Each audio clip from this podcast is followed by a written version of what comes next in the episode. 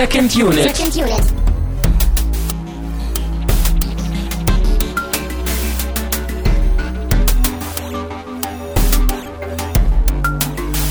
Sollte ich mir eigentlich mal ein neues Intro überlegen oder eine neue Begrüßung? Ich habe ja immer das Herzlich Ja, willkommen. wäre schön, wenn du das hinkriegst. Ja. Dann musst du dir was überlegen, was du auch beibehalten willst. Ach, das muss ich jetzt die nächsten 170 Sendungen oder so durchziehen. Die Ja, nächsten bis drei Phase, Jahre. bis Phase 3, ne? Oh, shit. Äh.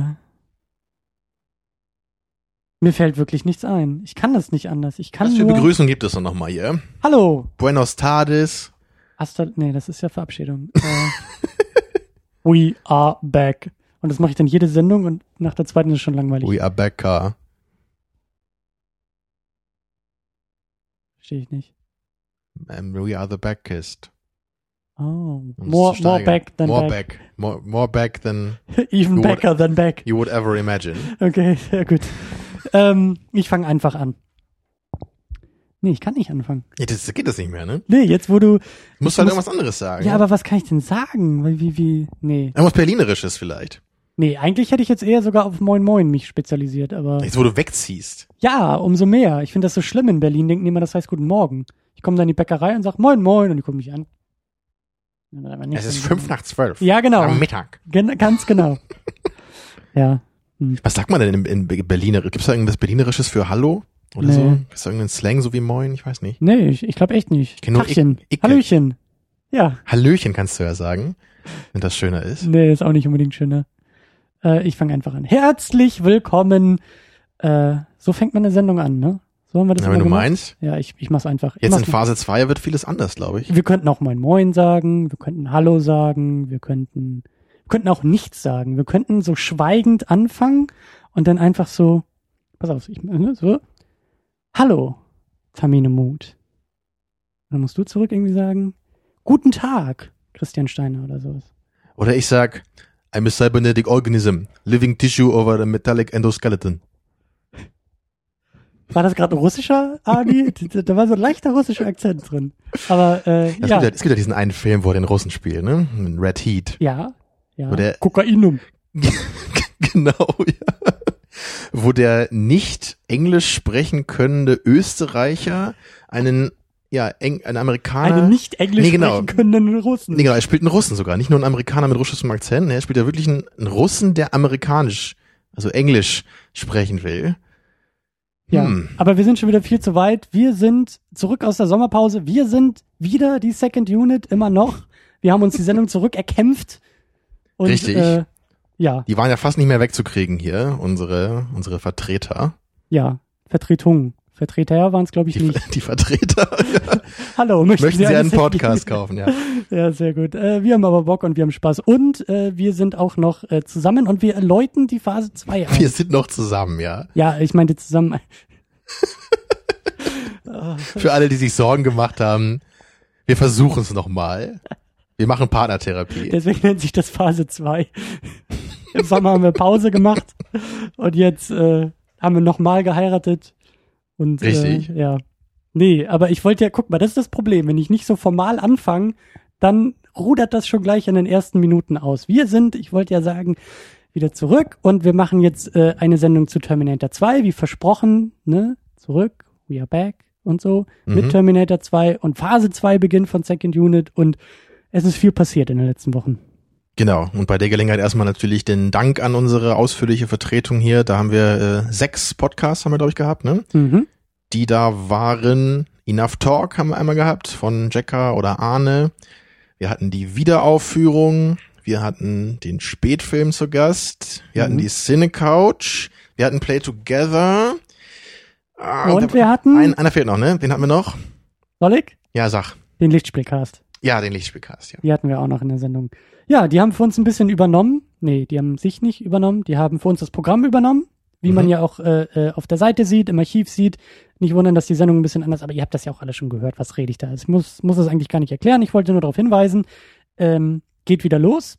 Wir haben ja jetzt auch die Prequels abgeschlossen und können irgendwie auch so ein bisschen, das war die Paartherapie, glaube ich. Ich glaube, das war wirklich die, Wenn man diese Filme guckt und danach noch zusammen ist, ja, dann kann man auch weitermachen. Du meinst, das ist so der Ehetest einer Beziehung, einer guten Beziehung. Genau, ja. Zeig deinem Partner oder deiner Partnerin diese Prequels, guck, was für eine Reaktion kommt und du weißt, Heirat oder nicht. Genau das ist es. Sehr gut, Ja. sehr gut. Ja, und für alle, die es interessiert, ähm, noch mehr von mir hören zu wollen, ich war nämlich zu Gast in einem anderen Podcast. Ich war bei, bei Arne oder Jacker zu Gast beim Enough Talk eben. Mhm. Und wir haben lange und ausführlich über Terence Malick gesprochen. Also formal haben wir über The Thin Red Line gesprochen oder der schmale Grat. Aber in der Episode haben wir auch über viele andere Sachen gesprochen, die irgendwie mit Malick zu tun haben. Wir haben äh, seine anderen Filme uns kurz äh, sind wir durchgegangen und wir haben über Philosophie geredet, die in den Filmen da thematisiert wurde. Und äh, wir sind einfach gemütlich abgeschwiffen, auch teilweise. Es war eigentlich ganz cool, diese Folge, weil das so das erste Gespräch war, was Arne und ich auch mal so richtig jetzt hatten. Wir haben halt schon seit Jahren so immer online irgendwie über Texte kommuniziert, ja, Mhm, und über mhm. Filmkritiken und dann die Und Antwort indirekt darauf. ja durch die Podcasts. So, du hast sein Genau, gehört, sowas. Das, gehört. das haben wir natürlich auch noch gehabt und er hat uns auch mal was eingeschickt hier, so Kommentare, glaube ich, zu Star Wars oder zu den 80ern oder irgendwie sowas mal. Aber es war das erste Mal, dass wir halt wirklich so mal richtig, so ausführlich mal so richtig äh, gesprochen haben, so interaktiv, könnte man sagen. Mhm. Also wen das interessiert, der möge dann auf äh, Enough Talk mal vorbeischauen. Da wird er die Episode sicherlich finden. Ja. Und ich bin auch ein bisschen fremdgegangen im Sommer. Und zwar war ich beim Bahnhofskino zu Gast und habe äh, ein wenig über Point Break gesprochen. Habe mir den Film ein Mhm. wenig erklären lassen und habe auch versucht, ihn selber zu verstehen. Und äh, Du hast Point Break nicht verstanden? ich habe die Faszination nicht verstanden. Ich habe ihn schon verstanden, aber äh, Ja, das ist ja so auch so ein Kultfilm, ne? Das magst du ja so gerne immer. na, das ist mein Lieblingsfilm. Ich fand den auch ziemlich cool, so, aber ich, würde jetzt auch nicht sagen, dass ich den jetzt so, Ja, so der- abgötterisch feiere. Aber ich habe den auch nicht so mit jungen Jahren gesehen. Das kann auch daran liegen. Ne? Ich Ja. habe den erst vor, vor ein paar Jahren, glaube ich, zum ersten Mal geschaut. Ja, aber es ist ein schöner Film, so kann man nicht sagen. Ja. Patrick Swayze rockt, ne? Ja. Mit der mit der geilen Matte da. Mehr, also und, und, und hier, äh, wie heißt er? Keanu? Ja, der ja auch, aber der rockt ja nicht so sehr, weil er nicht spielen kann. Aber hier, ähm, der Crazy-Typ, der, der andere Partner von Keanu. Ach, ist doch der aus hier aus äh, Lethal Weapon, ne? Ja, Gary Busey, ne? Ja. genau. Ja, Der hat mich sehr überzeugt. ja, aber war nicht so viel drin im Film, aber Mensch, wir schweifen schon gleich wieder ab hier, sieht man, ne? Ja, aber das ist, wir haben ja auch viel nachzuholen und Ja. äh, Ist, kann man ja als, als Werbung für die Episode jetzt so. genau, wir teasern ja nur an. Äh, und äh, obwohl wir, nee, weil wir in Phase 2 sind und auch, äh, obwohl und alles, äh, aber es gibt keine Getränke mehr. Wir haben die Getränke abgeschafft. Oh, das sagst du jetzt so explizit. Ich dachte Ja. mal, ich wollte mal gucken, ob das jemand merkt. Ach so, wollt's noch, hm, jetzt hab ich's, ich hab's gemerkt. Es dir auffällt, ist ja gut. Mir ist es aufgefallen. Ja, wir, wir haben einfach so viel getrunken schon. Ich glaube, unsere Mägen vertragen einfach nichts mehr. Ja, nee, wir haben einfach alles getrunken. Es war ja das Eben. Ziel, alles zu sehen, so, aber wir haben erst alles getrunken, bevor wir alles gesehen Ja. haben. Die, der, der Vorrat an obskuren Getränken ist erschöpft. Ich glaube nicht, aber äh, ich glaube, es reicht Wir langsam. postulieren es einfach. es gibt halt keine Getränke. Es gibt immer noch Getränke. Du hast ein wenig Saft, ich Wir habe ein wenig Wasser. trotzdem was. Ja. Wir sagen nur nicht mehr was. Ja. Wir werden, nee, wir wurden nie finanziert dadurch, oder egal. Wir haben keine, wir haben auch heute noch keine Sponsoren für die Getränke. Vielleicht vom Wasserwerk. Ja. Das wäre doch mal was. Das wäre gut, ja, ja. Aber äh, äh, auch das bleibt bei Second Unit keine Second Unit Sendung, keine reguläre Second Unit Sendung ist eine Second Unit Sendung ohne Danksagung für Flatterspenden. Und anstatt jetzt die letzten vier Monate irgendwie nachzuholen, mache ich das mal in einem großen Schwank und sage sehr, sehr vielen Dank für alles, was da eingetrudelt ist die letzten Wochen und Monate. Und ganz besonders vielen, vielen Dank im Namen der vorhin erwähnten äh, Gastpodcasts, weil das ja auch extra so eingestellt war, dass die Flatterspenden bei den Sendungen auch bei denen ankamen. Da haben wir gar nichts von Was? gehabt. Da höre ich aber zum ersten Mal was von. Ja, äh, hätte ich das vorher, du hast das. Kleingedruckte, du hast das Kleingedruckte nicht gelesen, Oh mein was Gott. ich dir nicht gegeben habe. Hm. Müssen wir schon wieder in die Paartherapie? Ja, es ist immer noch nicht alles, äh, glaube ich, gelöst hier zwischen uns. Ja. Vielleicht über Weihnachten machen wir das nochmal. Oha. Oha, Nochmal Die Hard gucken, ne? Und dann schön in eine weihnachtliche, weihnachtliche Stimmung kommen. genau. Äh, ja, vielen Dank, Flatter und so. Und Ja. damit kommen wir auch zum Film. Endlich. Zum Film, wie man auch so schön sagt. Du hast mal wieder die Ehre, äh, den Plot von Terminator 2 Judgment Day nicht verwechseln mit Terminator 2. Was hattest du da gerade gefunden in der Wikipedia? Weiß nicht mehr, wie das hieß. Irgend so ein russischer Terminator war das, glaube ich, oder? Es gab anscheinend 1990 Genau. schon mal irgend so eine inoffizielle Fortsetzung, was natürlich nichts mit irgendeinem Franchise, geschweige denn mit Cameron zu tun hatte. Findet man ja immerhin äh, immer mal wieder bei irgendwelchen Filmen, so, so ganz obskure Fortsetzungen. Ja, ja. Ich besitze auch den Film Blade Runner 2, der auch durchaus interessant ist. Das Hast war ihn mal ein, ich hatte den schon gesehen, ja. Das Okay. war mal ein Geschenk vom äh, Play Together Podcast jetzt für unsere Jubiläumssendung. Mhm. Ein durchaus interessanter Film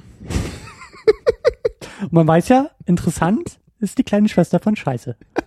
Also, Ja, lassen wir das mal so stehen. der Film hat schon was, irgendwie. Aber wie sieht's denn aus mit dem offiziellen Terminator 2? Ja. Spoiler Alert. Ne? Nach 24 Jahren? Wow, echt? Nee. Krass, ja. Ja, aber es- oder? Ja. Du weißt doch, wir ne? Sind doch immer wie 2015 14 Jahre irgendwie. Ja. 15 und. Ja, ich werde jetzt alles spoilern im, in der Zusammenfassung. Wir sind wieder im Universum von Sarah Connor und John Connor. Also Mhm. Wissen aus dem ersten Terminator setze ich jetzt mal voraus. Sonst versteht man ja gar nichts. Das kann Ja. ich auch noch alles erklären. Es kommt jedenfalls wieder ein Terminator zurück und ein anderes Wesen, was sich dann auch als Terminator rausstellt. Zwei. Genau, also zwei Terminator kommen diesmal zurück, um nicht Sarah Connor, sondern John Connor zu vernichten. Der eine Terminator, um ihn zu vernichten, ja, und der andere, um ihn zu beschützen. Ui, Und das ist ui, nämlich ui, ui. Arnold. Und da haben wir uns jetzt heute immer ordentlich gefragt, so, wie ist das eigentlich im Film gemacht? Ne? Ist das jetzt so als Reveal und so? Und wir glauben schon, dass es irgendwie so ist. Ne? Ich habe nämlich mal diese Legende gehört, dass Cameron sehr, sehr stinkig war und das tatsächlich als so ein Reveal haben wollte.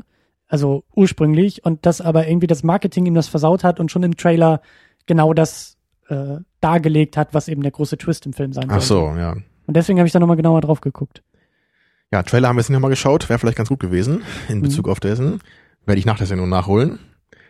Ähm, Ja, jedenfalls entfaltet sich das am Anfang auch relativ ähnlich. Ne? Beide tauchen eben in der Vergangenheit auf, müssen sich Klamotten besorgen, sind dann auf der Suche nach John Connor, finden ihn dann gleichzeitig, dann gibt's Schießerei, John Connor wird gerettet und dann entwickelt sich im, in der zweiten Hälfte des Films, vielleicht ein bisschen vor der Hälfte sogar passiert das, da entwickelt sich dann so ein etwas anderer Plot, den man jetzt nicht so kennt aus dem ersten, nämlich dass ähm, ich glaube, vieles davon sollte ursprünglich auch im ersten Terminator gemacht werden, was ich glaube ich mal gehört habe, so diese ganze Geschichte mit diesem Skynet, mit dieser Firma, die dann später eben dafür verantwortlich ist, dass diese Intelligenz, diese künstliche Intelligenz Stimmt. äh, geschaffen wird, ne, die dann ja auch erst dann irgendwann diese Maschinenherrschaft übernimmt und die Terminat Terminatoren in die Vergangenheit schickt und so weiter, Zeitparadoxon und so, ne? Mhm.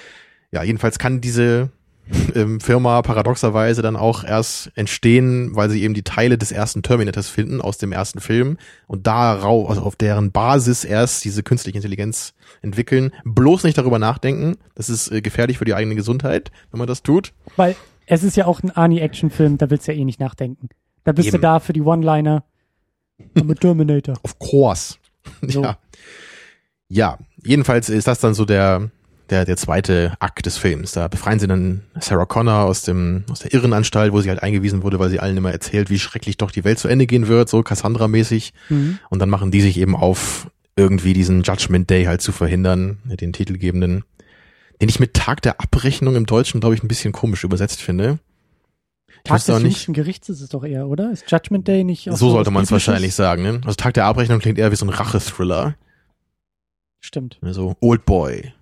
Tag Oder- der Abrechnung. Oder, oder so ein Beamtenfilm. So Tag der Abrechnung. Genau, so Inventur. ja, genau, so ein Bürothriller. So ein Thriller eher in Anführungszeichen. Büro-Thriller, ja. Das ist mal ein schönes Genre. Ja. Ja, und am Ende, ähm, vielleicht noch ganz kurz gesagt, geht es eben auch anders als im ersten Film auf der Note aus, dass, Ja. also, dass es eher so, so eine Hoffnung, so eine hoffnungsvolle Note ist für Sarah Connor. Also, dass sie am Ende, dass sie es eben schaffen, zu verhindern, dass äh, Skynet diese künstliche Intelligenz entwickelt und somit äh, die Zukunft irgendwie noch ungeschrieben ist. Was beim ersten Film ja eben nicht so war. Da wirkte das Ganze ja wirklich wie dieser Time Loop, den man ja auch so aus 12 Monkeys oder so kennt, wo halt letztendlich die Charaktere am Ende nur rausfinden, dass alles irgendwie schon vorherbestimmt war und sie einfach nichts dagegen tun konnten. Ne, und Sarah Connor bereitet sich dann im Grunde auf das Ende der Menschheit vor, so, so, so gut sie das eben kann. Ne? Ja. Aber hier im zweiten ist es ganz anders. Da kommt es eben auf eine, auf eine hoffnungsvolleren ja, Note im, am Ende läuft es drauf hinaus. Und das ist sicherlich, also der zweite Film wirkt irgendwie auch sehr abschließend, ne? hatten wir auch gedacht am Ende. Also es wirkt irgendwie nicht so, als würde da jetzt noch eine Fortsetzung kommen. Ja. Kam ja auch lange nicht und äh, dann kam dann irgendwann die dritte, die und die echt, vierte und die fünfte ja, ja. und es Also- geht immer weiter. Time Loop indeed. äh, ja, da kommen wir später vielleicht nochmal kurz zu. äh. Ja, ja, ja. Wir haben aber noch ein paar handwerkliche äh, Dinge abzuhaken, nämlich äh, den Cast in diesem Film. Und du hast es schon erwähnt, James Cameron hat hier auch wieder beides übernommen, Drehbuch und Regie, Ja, und produziert auch produziert auch. alles, ja. und hat auch richtig auf die Kacke gehauen. Ne? Also er hat jetzt Mhm. äh, den, den ersten Terminator 84, der jetzt, glaube ich, 91, äh, sechs, sieben Jahre dazwischen. Was hat er da gemacht? Ich glaube, Abyss hat er gemacht, Aliens hat er gemacht. Das war's, glaube ich, auch schon. Er macht ja Okay. nicht so viel, ne? Er hat ja, er hat ja immer so seine, sich so seine paar Jahre mal Zeit genommen, wenn er was gemacht hat. Aber mit dem Ding jetzt mit, und da wollen wir am Ende auch noch mal ein bisschen drüber, drüber sprechen, aber hier hat er ja wirklich aus so einem, aus einem B-Movie, aus einem Low-Budget-Film einen Blockbuster gemacht.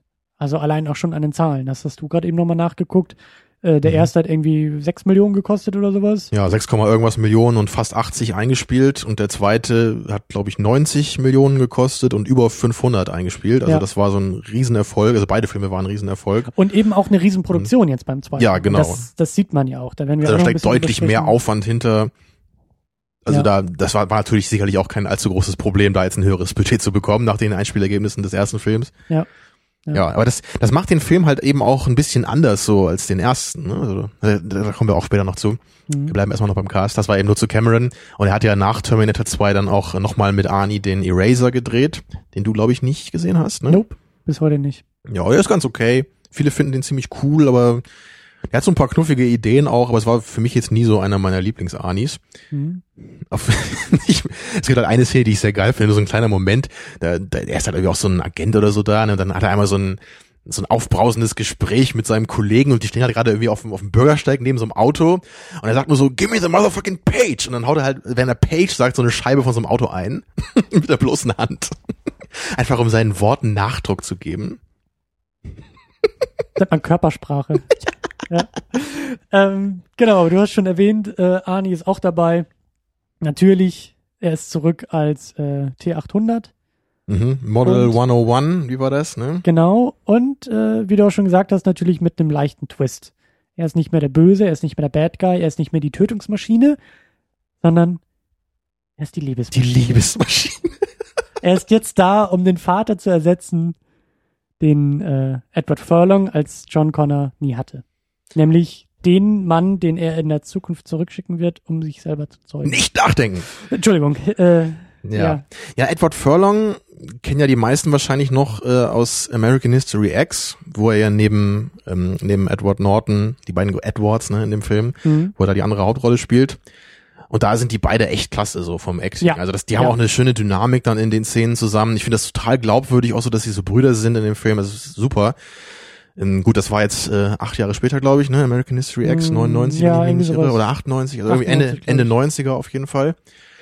Und jetzt hier ist uns beiden schon so ein bisschen aufgefallen, so der Edward Furlong, ja, ich meine, er ist jetzt, was, was war er, wahrscheinlich so 12, 13, also sein Charakter soll 13 sein. Er wird auch ungefähr Ja. so alt gewesen sein, ich glaube Ja. 77 geboren, habe ich gerade nochmal nachgeschaut. Weiß jetzt nicht genau, wann der äh, Terminator 2 gedreht wurde, aber es sollte wohl ungefähr hinkommen mit seinem Alter, also wird er so um die 13 sein.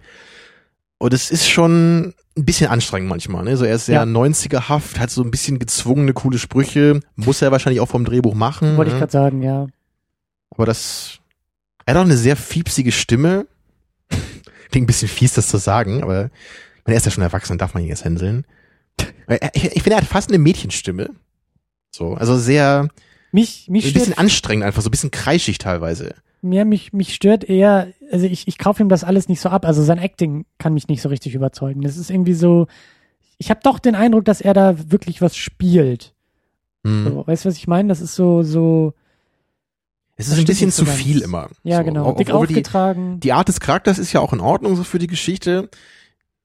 Also, Gerade so manchmal, wenn es halt so Momente gibt, wo er dann so der Draufgänger sein muss fürs Skript, aber danach so ein emotionaler Moment mit Arnold kommt, Ja. so, so wo, wo die dann so ein bisschen so eine Vaterdynamik haben, das fand ich dann teilweise sehr sprunghaft. Mir ist gerade aufgefallen, dass es ein wenig paradox klingt, aber ich glaube, dass äh, Edward Furlong in dem Film, den er mit Schwarzenegger dreht, die unglaubwürdigere schauspielerische Darbietung bietet Oha. als Arnie. Ich glaube, das würde ich nicht sagen. Also ich glaube Arnie eher, dass er eine Maschine aus der Zukunft ist, als Edward Furlong, dass er der Retter der. Menschheit ist. Also ich würde sagen, ich, ich glaube, glaub, ich glaube, glaube ich, ja, dass Arnold im ersten Film, da würde ich ihm es wahrscheinlich eher abnehmen als Edward Furlong im zweiten. Aber den Arnie, den wir hier haben, den finde ich halt irgendwie noch absurder als im ersten Film. So, weil er eben jetzt nicht mal, nicht, nicht, also er ist, er ist nicht mehr so die wortkarge Killing Machine, der nur ab und zu mal einen Satz spricht, sondern er hat jetzt ja wirklich viele Szenen mit Dialogen, wo die auch über was reden und er nicht nur sagt so, äh, I'll be back, ne, wie eben im ersten Teil, so ein Ja. so ein Satz und geht dann, sondern hier haben sie ja wirklich dann Dialoge. Also ich finde schon, dass das noch holpriger ist als im ersten Film alles. Naja, Da kommen wir aber auch noch ein bisschen kommen wir auch noch zu zu, sprechen. ja. Dann haben wir noch Linda Hamilton als Sarah Connor, die sehr anders ist. Ja, du meinst, äh, sie hat sich für die Rolle explizit auch so vorbereitet, ne, mit Krafttraining oder sowas? Auch oder? das ist so gefährliches Halbwissen, dass das wohl auch dieser äh, inhaltliche Input von ihr wohl kommt. Also dass sie wohl irgendwie auch meinte, dass sie ne, als Verkörperung dieser Rolle halt sich irgendwie auch so vorstellen würde, dass Sarah Connor in der Zwischenzeit in diesen 13 Sarah Jahren Connor. Connor eben ne, also auf Fitness und auch so ein bisschen dieses Wahn, äh, Wahnsinnige und Mhm. äh, auch, wie gesagt, das kann auch, das ist eigentlich Quatsch, sowas nochmal zu erzählen, aber ich meine auch irgendwie gehört zu haben, dass sie sich da wirklich mit, mit so einer Büroklammer aus diesen Dingen da irgendwie befreit hat und das irgendwie wohl auch selber machen wollte und auch Ja, gelernt es ist hat. wieder so eine Szene, wo sie da in der Irrenanstalt ist und dann ist Genau. hat sie so eine Handschellen und dann muss sie da irgendwie raus und dann äh, bricht sie dann diese Tür auf eben mit so ja, genau. mit irgendeiner Büroklammer oder was das da ist oder mit so einem Draht halt. Ja. Und du meinst, das hat sie wirklich gelernt dafür, ja? Ja, ist- ich sage ja, das ist gefährliches Halbwissen. Das ist, das Internet behauptet das. Und ich gebe nur wieder, was das ja, Internet das ist, behauptet. das ist wirklich so was wie, wie diese Geschichten von Stanley Ku- Kubrick, so, dass es immer so echt sein muss am Set. Also, weil er bei diesem, bei diesem Dr. Strangelove, da hat er glaube ich, irgendwie gefordert, dass dieser, dieser War Room, wo die alle halt sitzen, Ja. dass der halt wirklich, also dieser Tisch da drin soll halt grün sein, obwohl der Film mit schwarz-weiß ist. Und er wollte halt unbedingt, dass sie halt diesen riesigen grünen Tisch haben. Damit das Ganze halt so wie so ein, äh, wie so ein Blackjack-Tisch oder so aussieht, weißt du, wo sie halt so quasi über, das Schicksal so spielen. Ja. Was vielleicht eine schöne Idee wäre, wenn man es sehen würde in dem Film. also das ist so, so Ja. leicht manisch. Also warum sollte man jetzt als ähm, Sarah Connor oder Linda Hamilton, warum sollte man unbedingt das jetzt selber können müssen, wenn man diese Szene mit diesen Handschellen macht? Method Acting. Ja, Oder so. Ähm, wir haben dann noch Robert Patrick dabei als T1000, nicht nur 100. genau. Den. Liquid Metal Terminator. Wie du ja auch so schön meintest, so dass der Beginn vom Ende des Franchises irgendwie, oder jetzt so in einem Film ist er vielleicht ganz okay, aber sobald das jetzt so als so etabliert wird für zukünftige Terminator-Filme, wird das irgendwie ein bisschen lame. So, Aber das ist ne? ja eben das Schöne, was du ja auch schon so angedeutet hast. Positiv formuliert ist es der, äh, der endgültige Terminator. Das Problem war ja nur, dass danach noch welche kamen. ja, so. kann der Film natürlich nichts für. Genau, aber Und äh, auch Robert Patrick, ist- das ist auch so ein Schauspieler, so was ich ja öfter immer mal sage, so den, den finde ich cool und man sieht den einfach nicht mehr wieder. Ja.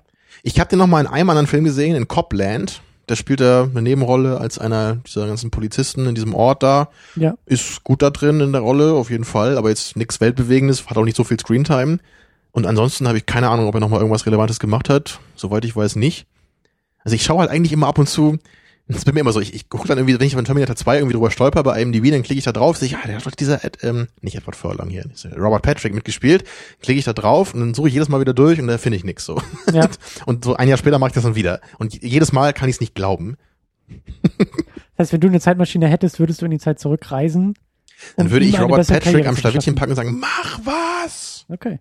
Mach was Gutes! Genauso würdest du das, glaube ich, bei Michael Bean machen, der hier Ja. jetzt in unserer DVD Special Edition Fassung ganz kurz dabei war, aber wohl nicht in der Kinoversion. Ja, da mussten wir nochmal recherchieren. Es gibt so einen ganz kleinen Auftritt, das ist nur so eine, so, ein- so ein Traum, so eine Fantasie Ja. von Sarah Connor, als sie in der Irrenanstalt ist. Dann äh, träumt sie halt kurz, dass er mit ihr spricht, ihr so ein bisschen Mut zuredet. Das sind vielleicht zwei, drei Minuten oder so. Und das ist wohl eine Szene, die in der Kinofassung nicht enthalten war, aber dann später wieder hineingefügt wurde. Ja. Was Cameron anscheinend ja gerne mal macht, so mit seinen Filmen. Ne? So beim, bei Abyss gibt's ja auch eine ganz andere ähm, Version im Director's Cut. Von Aliens habe ich auch nur gehört, dass der wohl auch deutlich anders sein soll im Director's Cut, habe ich aber nur in der Originalversion gesehen. Für Avatar hat er ja extra noch mal 13 Minuten irgendwie gedreht. Ja, der Film kam mir auch mal ein bisschen kurz vor. Da, Ja, es wurde noch nicht alles deutlich und genau, ich, äh, ich habe diese Charaktere einfach nicht so richtig ja, verstanden. So ja. deren kom komplexes Beziehungsgeflecht ist. Ja. Also vor allem dieser General, den habe ich nie so richtig einordnen können. Weißt du, das, das war alles zu subtil, ja. ja. ja. Kommt da eigentlich noch mal eine Fortsetzung oder wie? Das ist auch schon seit, seit Jahren angekündigt, Seit oder? fünf Jahren kommen da doch irgendwie drei Stück, aber irgendwie verschiebt sich das doch ständig.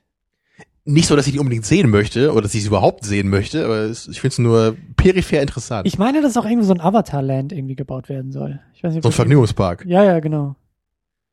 Hm. Wie wär's mit Blade Runner Land oder so? Vielleicht mal irgendwas Richtiges? Ja, äh, nennt sich doch, war das LA oder Hongkong? Wart noch mal ein paar Jahre und dann bist, dann hast du es. Ja, das Amalgam, ne, aus LA und Hongkong, das ist ja irgendwie so Blade Runner, so Ja. sieht das aus, ja. Ja. Ja. So, ähm, an Sachen in Sachen Cast war es das, glaube ich, so Ja. größtenteils. Ja. Es gibt ja noch diesen, diesen Psychiater, den habe ich jetzt nicht aufgeschrieben hier. Mist, ja, mit- den habe ich auch nicht aufgeschrieben. aber das ist, könnte vielleicht wichtig sein, weil das, glaube ich, die einzige Figur ist, die jetzt auch nochmal im dritten auftaucht, neben Arnold halt natürlich. Ich weiß nicht, ob der im vierten auch nochmal irgendwie auftaucht. Kann er ja gar nicht. Das ist ja Zukunft. Ja, wer weiß, weg. irgendwie als Videoaufnahme von so, Sarah Connor so, äh, so, verhört oder irgendwie sowas. War der denn im fünften Jahr dabei? Nee, aber ich weiß halt eben nicht, ob sie, ich, ich bin mir da echt nicht mehr sicher, weil ich den fünften erfolgreich nahezu komplett verdrängt habe. Ist ja auch schon drei Monate her oder so, dass du den Ob, gesehen hast. ob hier, ähm, wie heißt er denn? Äh, J.K. Simmons, der hat irgendwie, glaube ich, so eine Rolle, die mich, die mich jetzt beim Gucken des zweiten Teils so ein bisschen daran erinnert hat. Aber ich kann das auch nicht mehr so ganz zuordnen. Aber ich glaube, J.K. Simmons ist nicht so, er ist nicht der Psychiater oder so. Ich glaube, er ist irgendwie ein Polizist oder sowas, der, der irgendwie so auch zuerst nicht dran glaubt, was da los ist und sich aber dann überzeugen lässt, im Gegensatz hier zum, zum, äh, zum Psychiater. Wobei der sich ja auch mehr oder weniger gewaltsam überzeugen Ja. lässt, aber naja. Ja, den dritten habe ich echt quasi keine Erinnerung mehr. Ich habe den über den Sommer irgendwann gesehen, als ich irgendwie nicht einschlafen konnte und Und dann Da hat konntest du es. da hat er sehr gut funktioniert. Also äh, ich habe den auch, ich habe ihn ja auch vor Jahren schon mal geguckt und verdrängt und vergessen. Ich habe den, glaube ich, nur einmal im Kino gesehen und fand den Ui. ziemlich mäßig. Ja. Ja, betretenes Das- Schweigen. Ja, das tut mir sehr leid. Ich weiß nicht, ob ich dir Taschentuch reichen soll oder. Es tut mir sehr leid, dass du den gesehen hast. ja, Ja. aber gut. Ähm, was mir nicht leid tut, äh, nee, ich kann immer noch keine Überleitung. Ich habe es wieder verlernt. Ähm, ich wollte gerne mit dir. Was mir nicht Überleitung tut. Der, der war wieder zu gut. Der war zu sehr um die Mhm. Ecke gedacht.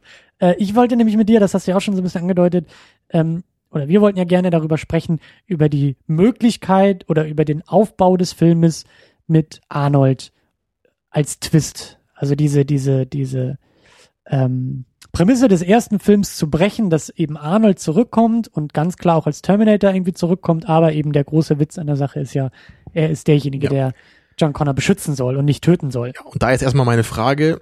Kannst du dich noch an deine erste Sichtung von Terminator 2 erinnern? Nee. Und wenn ja, hm, okay, dann nicht. Nee, also ja, schon, aber es ist halt, ich, ich kann, ich habe diesen Film auch damals, glaube ich, nicht mit naiven Augen geguckt. Also ich habe jetzt auch vorhin noch mit einem Kumpel gesprochen und äh, als ich gesagt habe, hier, ich komme vorbei, wir machen einen Podcast jetzt bei dir, äh, Tamino, und, und reden über Terminator 2, äh, da hat er auch gesagt, ja, der kennt gar keinen Terminator. So, okay, dann habe ich ganz vorsichtig über die Filme halt ein bisschen geredet und gesagt, dass mir der zweite sehr gut gefällt und wir den ersten ja schon gemacht haben. Und er wusste eigentlich, glaube ich, nichts, außer dass Schwarzenegger mitspielt und dass Schwarzenegger ein guter ist. Also das Perf ach so. Verstehst grad, du? Das perfekte Versuchsobjekt, aber dann hast du Eben den nicht. zweiten Satz gesagt. Ja, ah. Eben nicht, eben nicht. Also selbst die Leute, die keine Ahnung von dem Film ist, jetzt meine These, äh, mit äh, n gleich 1 Versuchsperson, ja, wie man das in Statistik so macht. Aber die These ist halt wirklich, dass, dass das halt so eingebrannt ist in, ins, ins Gedächtnis. Ich meine, ähm, Leute, die Star Wars nie gesehen haben, wissen, dass Darth Vader der Vater von Luke Skywalker ist. Mhm. So, das sind halt Dinge, die weißt du einfach. Die, die, da musst du das Quellmaterial gar nicht kennen, aber das weißt du. Das weißt du über Tja. Referenzen, Zitate, Ja, also- über Witze, über Also Kultur. heute wird es sicherlich so sein, dass da fast jeder von gehört hat, dass das irgendwie so gemacht wurde, auch wenn man die Filme vielleicht nicht so aktiv guckt. Ja. Ja, aber damals war es natürlich spannend, wie das da, also wie man den Film halt so wahrgenommen hat. Deswegen ich, machen wir eine hypothetische Zeitreise ins Jahr 1991. Weil, bei, weil ich bei mir kann das nämlich auch nicht mehr so sagen, wie ich das damals geguckt habe. Also es kann halt sein, dass meine Mutter mir das vorher schon erzählt hatte. Spoiler weil meine, oder mein, was? ich weiß es Danke, nicht so genau. Ich, ich weiß es nicht. Ich will jetzt auch meiner Mutter keine Vorwürfe machen für etwas, was ich gar nicht genau weiß.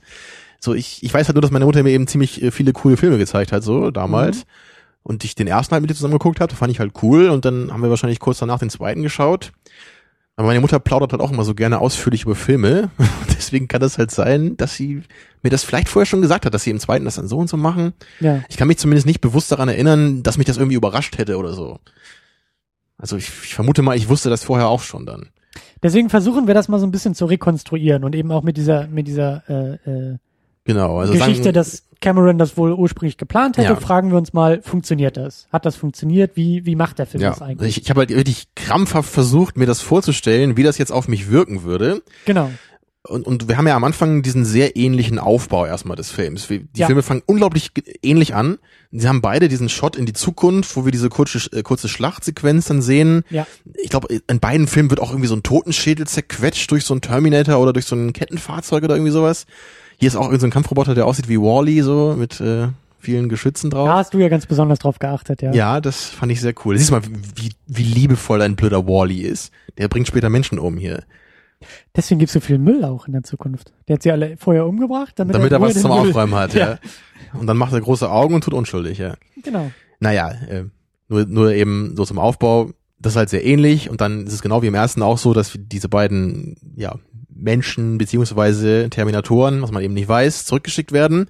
Arnold ist eben dabei und dann eben dieser Fremde, ne, von Robert Patrick gespielt, Ja. wo man halt erstmal gar nicht weiß, wer ist das, ne, was ist das für ein Typ. Aber da kann man ja auch schon sagen, allein an der Statur siehst du, ähm, Arnie ist Arnie, der ist die, Eben. Wie du, wie, wie du bei der Sichtung so schön gefragt hast, ob ich auch der Meinung wäre, dass Arnold Schwarzenegger in Wirklichkeit eine Maschine sei und das so ein Aber ich habe 20 Jahren gefragt, so als großer würde es dich wirklich überraschen, so wenn Arnold sterben würde und es käme raus, er war die ganze Zeit eine Maschine, Nee. würde man echt sagen so, oh, sondern würde man sagen, ja, das macht Sinn. Ja, es würde nicht überraschen, aber Eine Acting-Maschine. ja. Und eine äh, Politikmaschine. Aber es macht halt schon. Bei Also Frau Merkel könnte ich mir das auch vorstellen. Eine Politikmaschine. Aber keine Loving Machine, so wie Arnold später wurde. Nee, nee. Aber Die möchte also, ich nicht als Vaterfigur. Also es ist, es ist ja wirklich so. Arnold ist wieder der Arnold, der muskulöse, der breite, der, der, der fast schon irgendwie unmenschliche, muskulöse Schwarzenegger. So, das ist ganz klar das gleiche Bild, was wir aus dem ersten Genau. Film ja auch Und kennen. dagegen hast du halt einen ganz normalen Genau. Typen Wie mit Robert Patrick. Film, ja, äh, Michael Bean, genau. Genau. Der Unterschied ist halt nur, dass natürlich Michael Bean im ersten Film, wie ich damals glaube ich schon gesagt habe, in die Welt geschissen wird, ne, durch- durch diese Zeitmaschine. Da sieht man ja so, wie er sich irgendwie windet, ne, wie er so nach Luft schnappt, weil das anscheinend ziemlich schmerzhaft ist. Ja. Das haben wir jetzt natürlich hier nicht. Wir haben es halt nicht gesehen, weil wir nicht gesehen haben, wie Robert Patrick ankommt. Er, er, Sehen wir es nicht so explizit wie bei ich glaub, Arnie? Ich glaube, ich glaub, wir sehen nur die Konsequenzen. Wir sehen das anhand einer, einer dritten Person, eines Polizisten. Der fährt irgendwie in so eine Hintergasse Und da und, blitzt sieht, es dann da wieder blitzt so, es ne? irgendwie komisch und dann sehen wir da irgendwie Löcher in einem Zaun und da ist irgendwas passiert. Und dann wird der Ja, Polizist ja niedergeschlagen Das kann von Robert sein, Patrick. ja. Und Dann haben wir nur Arnie so gesehen als Close-Up, wie er in dieser Genau. Kugel da landet und genau. Was natürlich auf jeden Fall auch dafür sprechen würde, dass man da versucht hat, eben das noch nicht so vorwegzunehmen. Was mich dann aber ein bisschen gewundert hat, eben in Hinsicht auf diese Frage, ist, dass eben Robert Patricks Charakter diesen Polizisten eben umbringt, dessen Klamotten er sich schnappt. Und da, das hat mich jetzt gewundert, warum man das eben gezeigt hat. Es war zwar auch nicht allzu deutlich, aber man hat halt schon gesehen, dass dieser Polizist in so einer Blutlache auf dem Boden liegt. Also wenn ich jetzt Cameron gewesen wäre, hätte ich jetzt gedacht, oder also würde ich mir vorstellen, dass man dann einfach nur zeigt, wie er den niederschlägt und ihm die Klamotten wegnimmt. Ne, damit man, oder, also dass man zumindest nicht explizit sieht, der Typ ist tot. Ja. Weil das ja schon mal ein Zeichen ist, okay, das, da ist aber jemand ziemlich skrupellos, obwohl das eigentlich vielleicht gar nicht sein müsste. Ne? Genau, und, und Robert Patrick ist auch sehr stoisch die ganze Zeit dabei, während, wie du so schön gesagt hast, Michael Bean in die Welt geschissen wird und auch, auch sehr ängstlich ist und verunsichert ist, sehr menschlich ist in seiner Reaktion auf diese ungewohnte Umgebung, auf dieses äh, LA des Jahres 84 und hier ist es jetzt eben LA des Jahres, glaube ich, 97 und Robert Patrick hat halt keine Probleme damit. Er wird, wie du sagst, obwohl wir es nicht direkt sehen, aber auch indirekt wird er nicht in die Welt geschissen, sondern er ist sehr gesetzt, stoisch und hat dann aber auch im Verlauf so dieses, bis es dann zu diesem in Anführungszeichen Twist oder Reveal kommt, dass Arnie ja der Gute ist, hat er halt aber auch so Momente, so wie du sagst, wo es, wo es manchmal irritiert, seine Skrupellosigkeit, seine Gewalt, wo man irgendwie nicht so ganz, mit naiven Augen vielleicht nicht so ganz Ja. glauben es ist ein Aber Mensch. sieht man noch mehr Gewalt von ihm wirklich? Also ich glaube nicht so richtig erstmal. Also man, man sieht ja, glaube ich, dass das nächste, was man von ihm sieht, ist ja, als er dann bei John Connors ähm, Pflegeeltern da naja, vorbeikommt, er, er oder? fährt halt durch die Gegend als Polizist. Er ist sehr, er ist oftmals, wenn er rumfragt, irgendwie noch, also äh, genau, er fährt zu den Pflegeeltern und da, als er da an die Tür tritt, ist er zum Beispiel total liebevoll an der Tür. Genau, also er hat Er so ist was, sehr er hat was Creepiges genau. irgendwie. Also einerseits redet er natürlich irgendwie authentischer, als das jetzt Arnold jemals getan hat. Das Was, Problem, was, was, was, was, was? das Problem dabei ist natürlich jetzt, dass wir als Zuschauer die einzigen sprechenden Terminator verkörpert von Arnold Schwarzenegger gesehen haben. Wieso musst Das heißt natürlich- lachen? Das ist Ich doch, meine, das heißt natürlich, dass jede andere Figur wie, also extrem menschlich wirkt im Vergleich.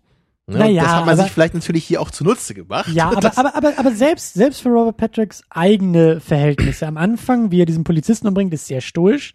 Und dann tritt er an die Tür als Polizist bei den Pflegeeltern und wirkt sehr liebevoll an der Tür. ja, aber Also sehr- künstlich liebevoll. Ja, aber, aber emotional. Also das wäre für mich vielleicht wieder der Moment, wo ich dachte, okay, alles klar, er ist wirklich ein Mensch, der eben auf der Suche nach John Connor ist, weil er ihn beschützen soll. So am Anfang dachte ich, Moment mal, wie du sagst, warum bringt er den Polizisten um? Warum verkleidet er sich als Polizist? Ist, muss er nicht eher untertauchen? Ist das nicht alles ein bisschen, das ist ein bisschen anders als im ersten Film? Also ich glaube, ich glaube, was ich vermutet hätte, wenn ich den Film zum ersten Ja, Mal gesehen hätte. ja.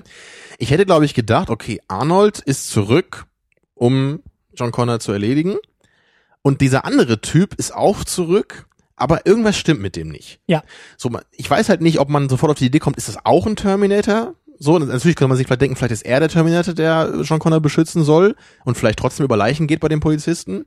Oder er ist halt irgendwie jemand, der John Connor aus anderen Gründen irgendwie haben will oder so. Vielleicht will er auch die Zeit vielleicht nach seinen ähm, Präferenzen irgendwie umgestalten oder sowas. Ah. Also ich hätte mir vorstellen können, dass er vielleicht so, So so ein Charakter ist, ist. genau, so eine dritte Partei, die vielleicht zwischen gut und böse so im klassischen Sinne dieser Geschichte steht, schön. weil er also das ich, wie gesagt, ich kann mir natürlich nur vorstellen, dass ich mir das hätte vorstellen können. Aber ich, ich meine, weil du halt nicht so genau weißt, was ist es mit ihm. So, er ist halt einerseits eben menschlicher als, als Arnold, den wir ja als Terminator kennen. Auch wenn es natürlich an seinem Acting liegen kann. Aber zumindest redet er eben, wie du sagst, schon ein bisschen emotional und nicht einfach nur so, wo ist John Connor, so, sondern er, er fragt ja ein bisschen, versucht irgendwie das auch so zu formulieren, dass es nicht so auffällt. Also man könnte sich schon vorstellen, dass es ein Mensch ist, der vielleicht eigene Interessen hat oder vielleicht ein Terminator ist, der andere Interessen hat oder sowas. Was, Also da hätte man sich, glaube ich, schon einiges zusammenspinnen können, so am was, Anfang. was, was für mich eigentlich das Wichtigste ist, also ja, äh, spekulieren können wir, können wir auch sehr, sehr gut, aber um, um das Ganze ein bisschen auch von so Einzelbeobachtungen ein bisschen zu abstrahieren, ähm, ich glaube, dass wir uns darauf einigen können in einer Beobachtung, dass wir sagen, diese, diese, die, dieser Aufbau bis zum ersten Kontakt zwischen Terminator und John Connor ist stilistisch ähnlich zum ersten Film. Auch diese Spiegelung irgendwie von diesen beiden Parteien. Die eine Partei will John Connor beschützen, die andere will ihn irgendwie umlegen. Aber ähm, diese vielleicht ersten Assoziationen, mit denen wird ein bisschen gebrochen, weil was ja auch der Fall ist, Ani bringt ja am Anfang auch niemanden direkt um. Also während er im ersten Teil sehr fordernd, auch die Wortwahl ist ein bisschen fordernder, zu dieser Biker, äh, zu dieser Gang im ersten Teil ja geht Mhm. und da irgendwie die Klamotten anfordert, ist jetzt hier bei dieser Biker-Gang, an, es ist ein bisschen anders formuliert. Reißt er nicht sogar einem das Herz da irgendwie raus im ersten Teil? Oder ist das erst später? Ist, glaube ich, später, ne? Das weiß ich auch nicht mehr so genau. Also ich glaube, er bringt ihn nicht um, ne? Im ersten Teil am Anfang sofort, oder? Ich glaube, er macht ihn nur so fertig, ne?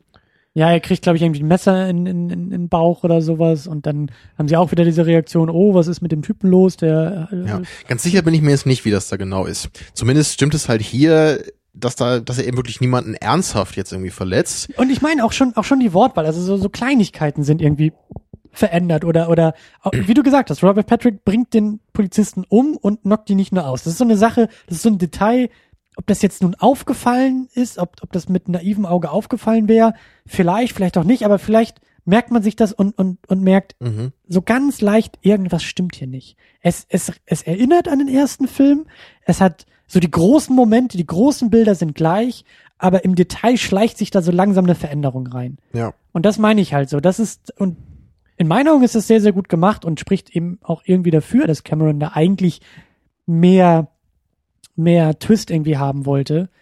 Ähm, nachher dann bei der großen Auseinandersetzung. Äh, Mhm. Ja, aber der, den Twist, also spätestens jetzt weiß den halt sowieso jeder. Ja, das ist irgendwie, ich denke da gerade so ein bisschen an The Raid 2, einfach nur an den Anfang von The Raid 2, vielleicht weißt du das noch, weil der ja auch so ganz ruhig anfängt. Ja, Und da hatten wir ja auch so drüber diskutiert, einfach, dass man so das Gefühl hat, dass der Regisseur da so ein bisschen mit dem Zuschauer spielt. Weil du eigentlich ja denkst so, The Raid 1, ne, da ist ja eigentlich Ja. fast nur geprügelt, ganz wenig Geschichte und jetzt denkt man, okay, jetzt kommt The Raid 2, größer, teurer, da geht's halt sofort zur Sache und wird nur noch geprügelt. Ich meine, größtenteils stimmt das ja auch, aber trotzdem, erstmal geht der Film los mit so einem riesigen, so einer Panoramaaufnahme, wo du so ein ganz kleines Auto irgendwie in so einem Feld siehst, ne, und da ist erstmal, das Ganze ist sehr ruhig, ne, und sehr reduziert erstmal so für so ein paar Sekunden, wo man auch so das Gefühl hat, so dass der, dass der Regisseur da so ein bisschen irgendwie was sagt dem Zuschauer, so nach dem Motto, lass mich mal machen, so. Ja, es wird, du kriegst nicht das gleiche, was The Raid 1 war. Ich Und, find, und hier wäre es dann auch ja. so ein bisschen, natürlich ist es wieder ein ähnlicher Film. Es kommen wieder zwei Terminator oder beziehungsweise Personen zu dem Zeitpunkt in die Vergangenheit und die suchen John Connor eben. Aber es wirkt irgendwie so, ne, Cameron hat sich dabei was gedacht, so, da, da ist was dazu. Er will mit dem Zuschauer ein bisschen mehr machen, als ihm nochmal das Gleiche zu geben eben. ich finde, das Stichwort, was du gesagt hast, bringt es perfekt auf den Punkt. Es ist ein Spiel mit dem Zuschauer. Cameron spielt da mit dem Zuschauer. Er, er ähm, beliefert erstmal die, die, die ersten Erwartungen, aber im, im Nachklang, wie du sagst, spielt er so ein bisschen und schleicht Details ein, die ihm mit genauem Hingucken nicht so ganz aufgehen. Und da, das, das, das funktioniert für mich schon sehr, sehr gut. Ähm, dass eben dann so ein größerer Reveal da irgendwie kommt, dass Schwarzenegger eben mit der Pumpgun in der Rosenpackung eben nicht John Connor umbringen will, sondern ihn gerade beschützen will. Ja, das ist ja auch ein sehr ähnlicher Moment zum ersten Film in der Bar, ne, wo auch die, wo, Genau. ähm, wo Kyle Reese und der Terminator zum ersten Mal aufeinandertreffen. Das ist, es ist, es ist irre bei dem Film, finde ich, wie viele Sachen, also so auch so einzelne Szenen so ähnlich sind teilweise. Weil auch hier, da wird wieder dieses Slow-Mo benutzt. Es gibt so diesen, diesen Blick von John Connor hier. Das war im ersten Film der Blick von Sarah Connor. Dann eben diese Zeitlupe, Ja, dieses ja, zu Boden, ja. zu Boden fallen. Und dann eben dieser gleichzeitige Schusswechsel von, von diesen beiden Parteien, die sie suchen. Ja. Und das ist so, das ist eigentlich so eine Frage, die sich für mich durch den ganzen Film zieht. Ich frage mich halt immer so, mag ich das so? Ich weiß nicht so richtig. Also am Anfang macht das für dich irgendwie Sinn, dass der Film so ein bisschen gemirrored ist, eben wenn dieser Twist kommen soll. Da kann ich es irgendwie ein bisschen nachvollziehen. Aber so hin und wieder gibt's dann diese Szenen, wo ich nicht so genau verstehe, warum die genauso sind wie im ersten, so von der Art. Ne, das, das gibt's halt immer wieder so. Also auch so später ganz am Ende gibt's diese Actionsequenz, ne, wo sich dann der T1000 in diesen Tanklastzug setzt und die dann in dem Auto verfolgt.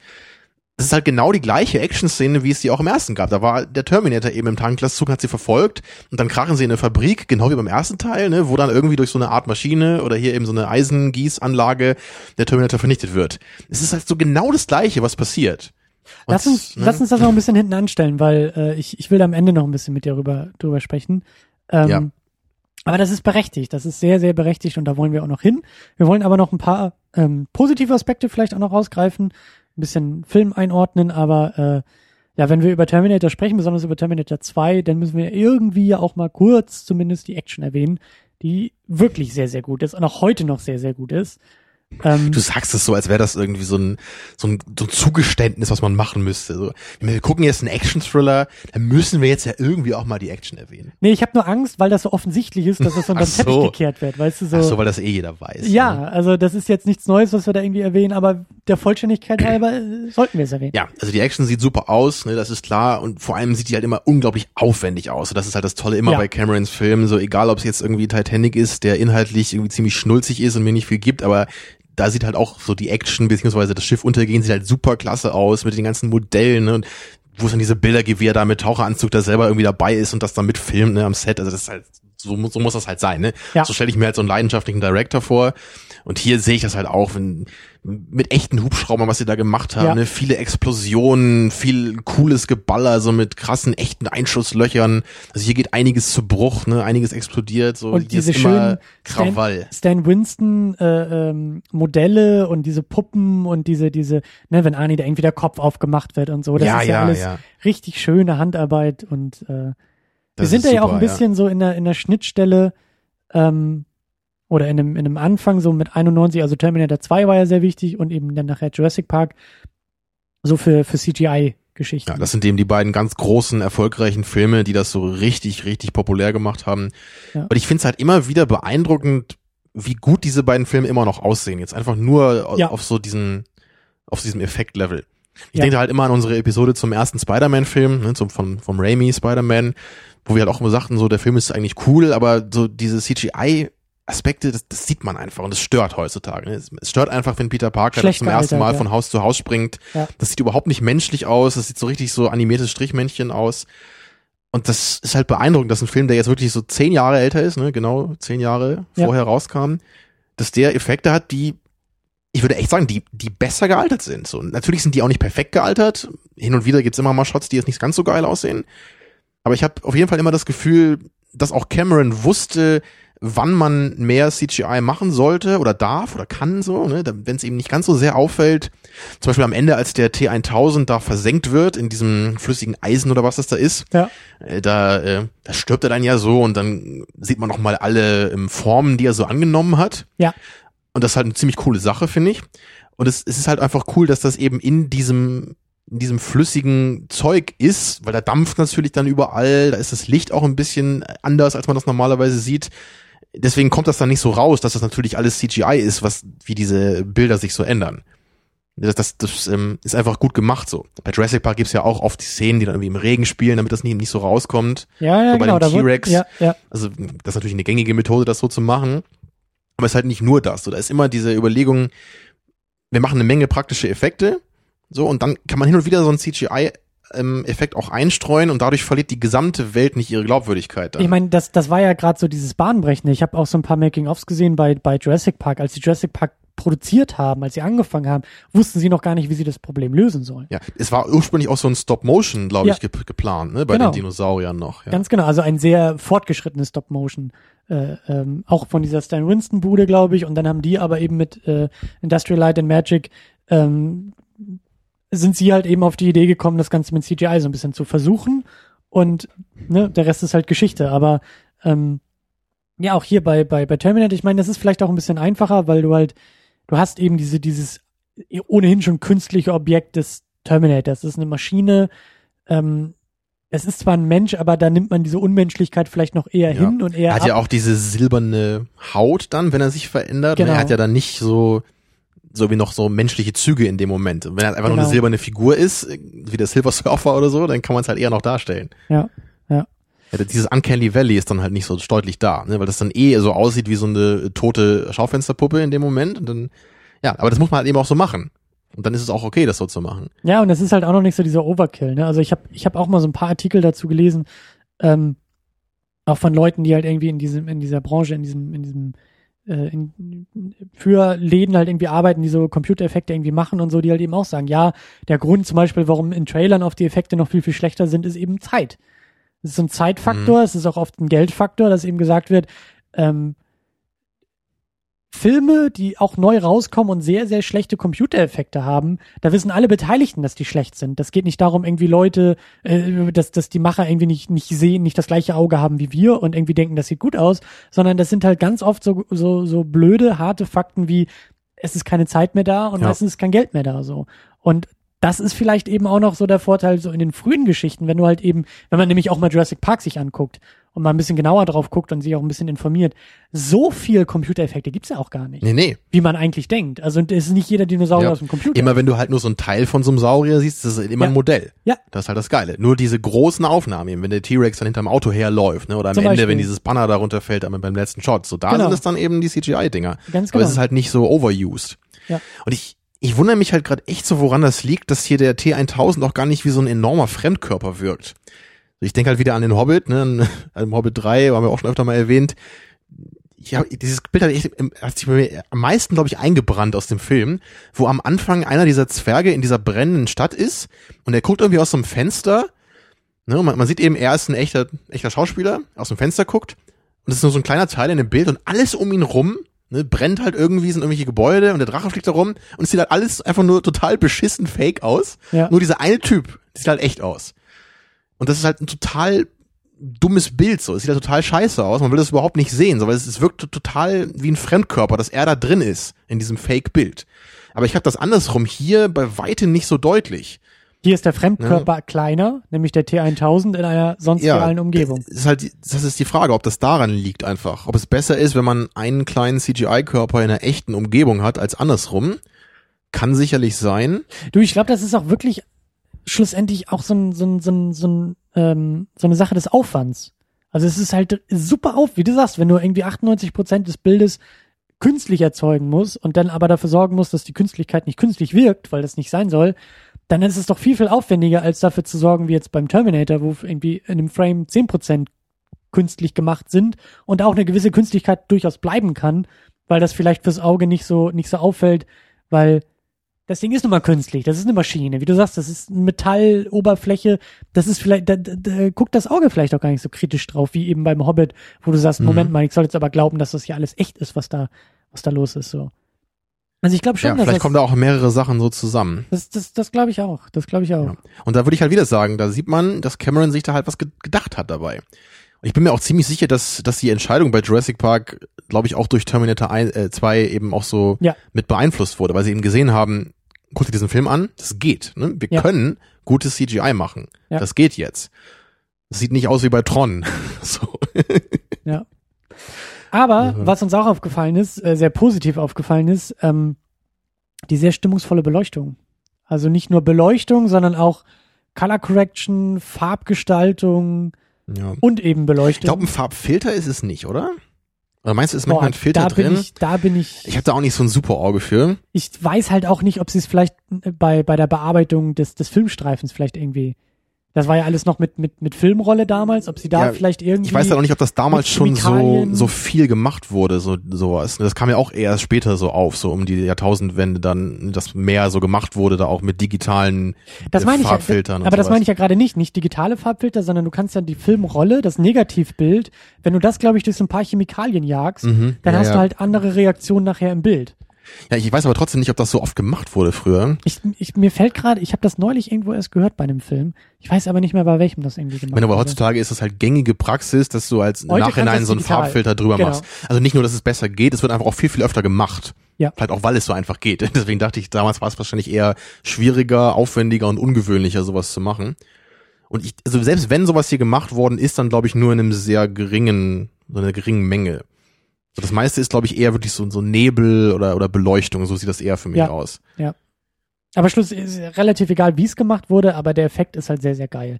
Also, dass halt immer wieder dieses kühle blaue Licht vorherrscht in allen möglichen Bildern, in fast allen Szenarien. Also dann nur diese kleine Episode da kurz vor der mexikanischen Grenze, die ist dann halt eher so ein bisschen rötlicher gehalten.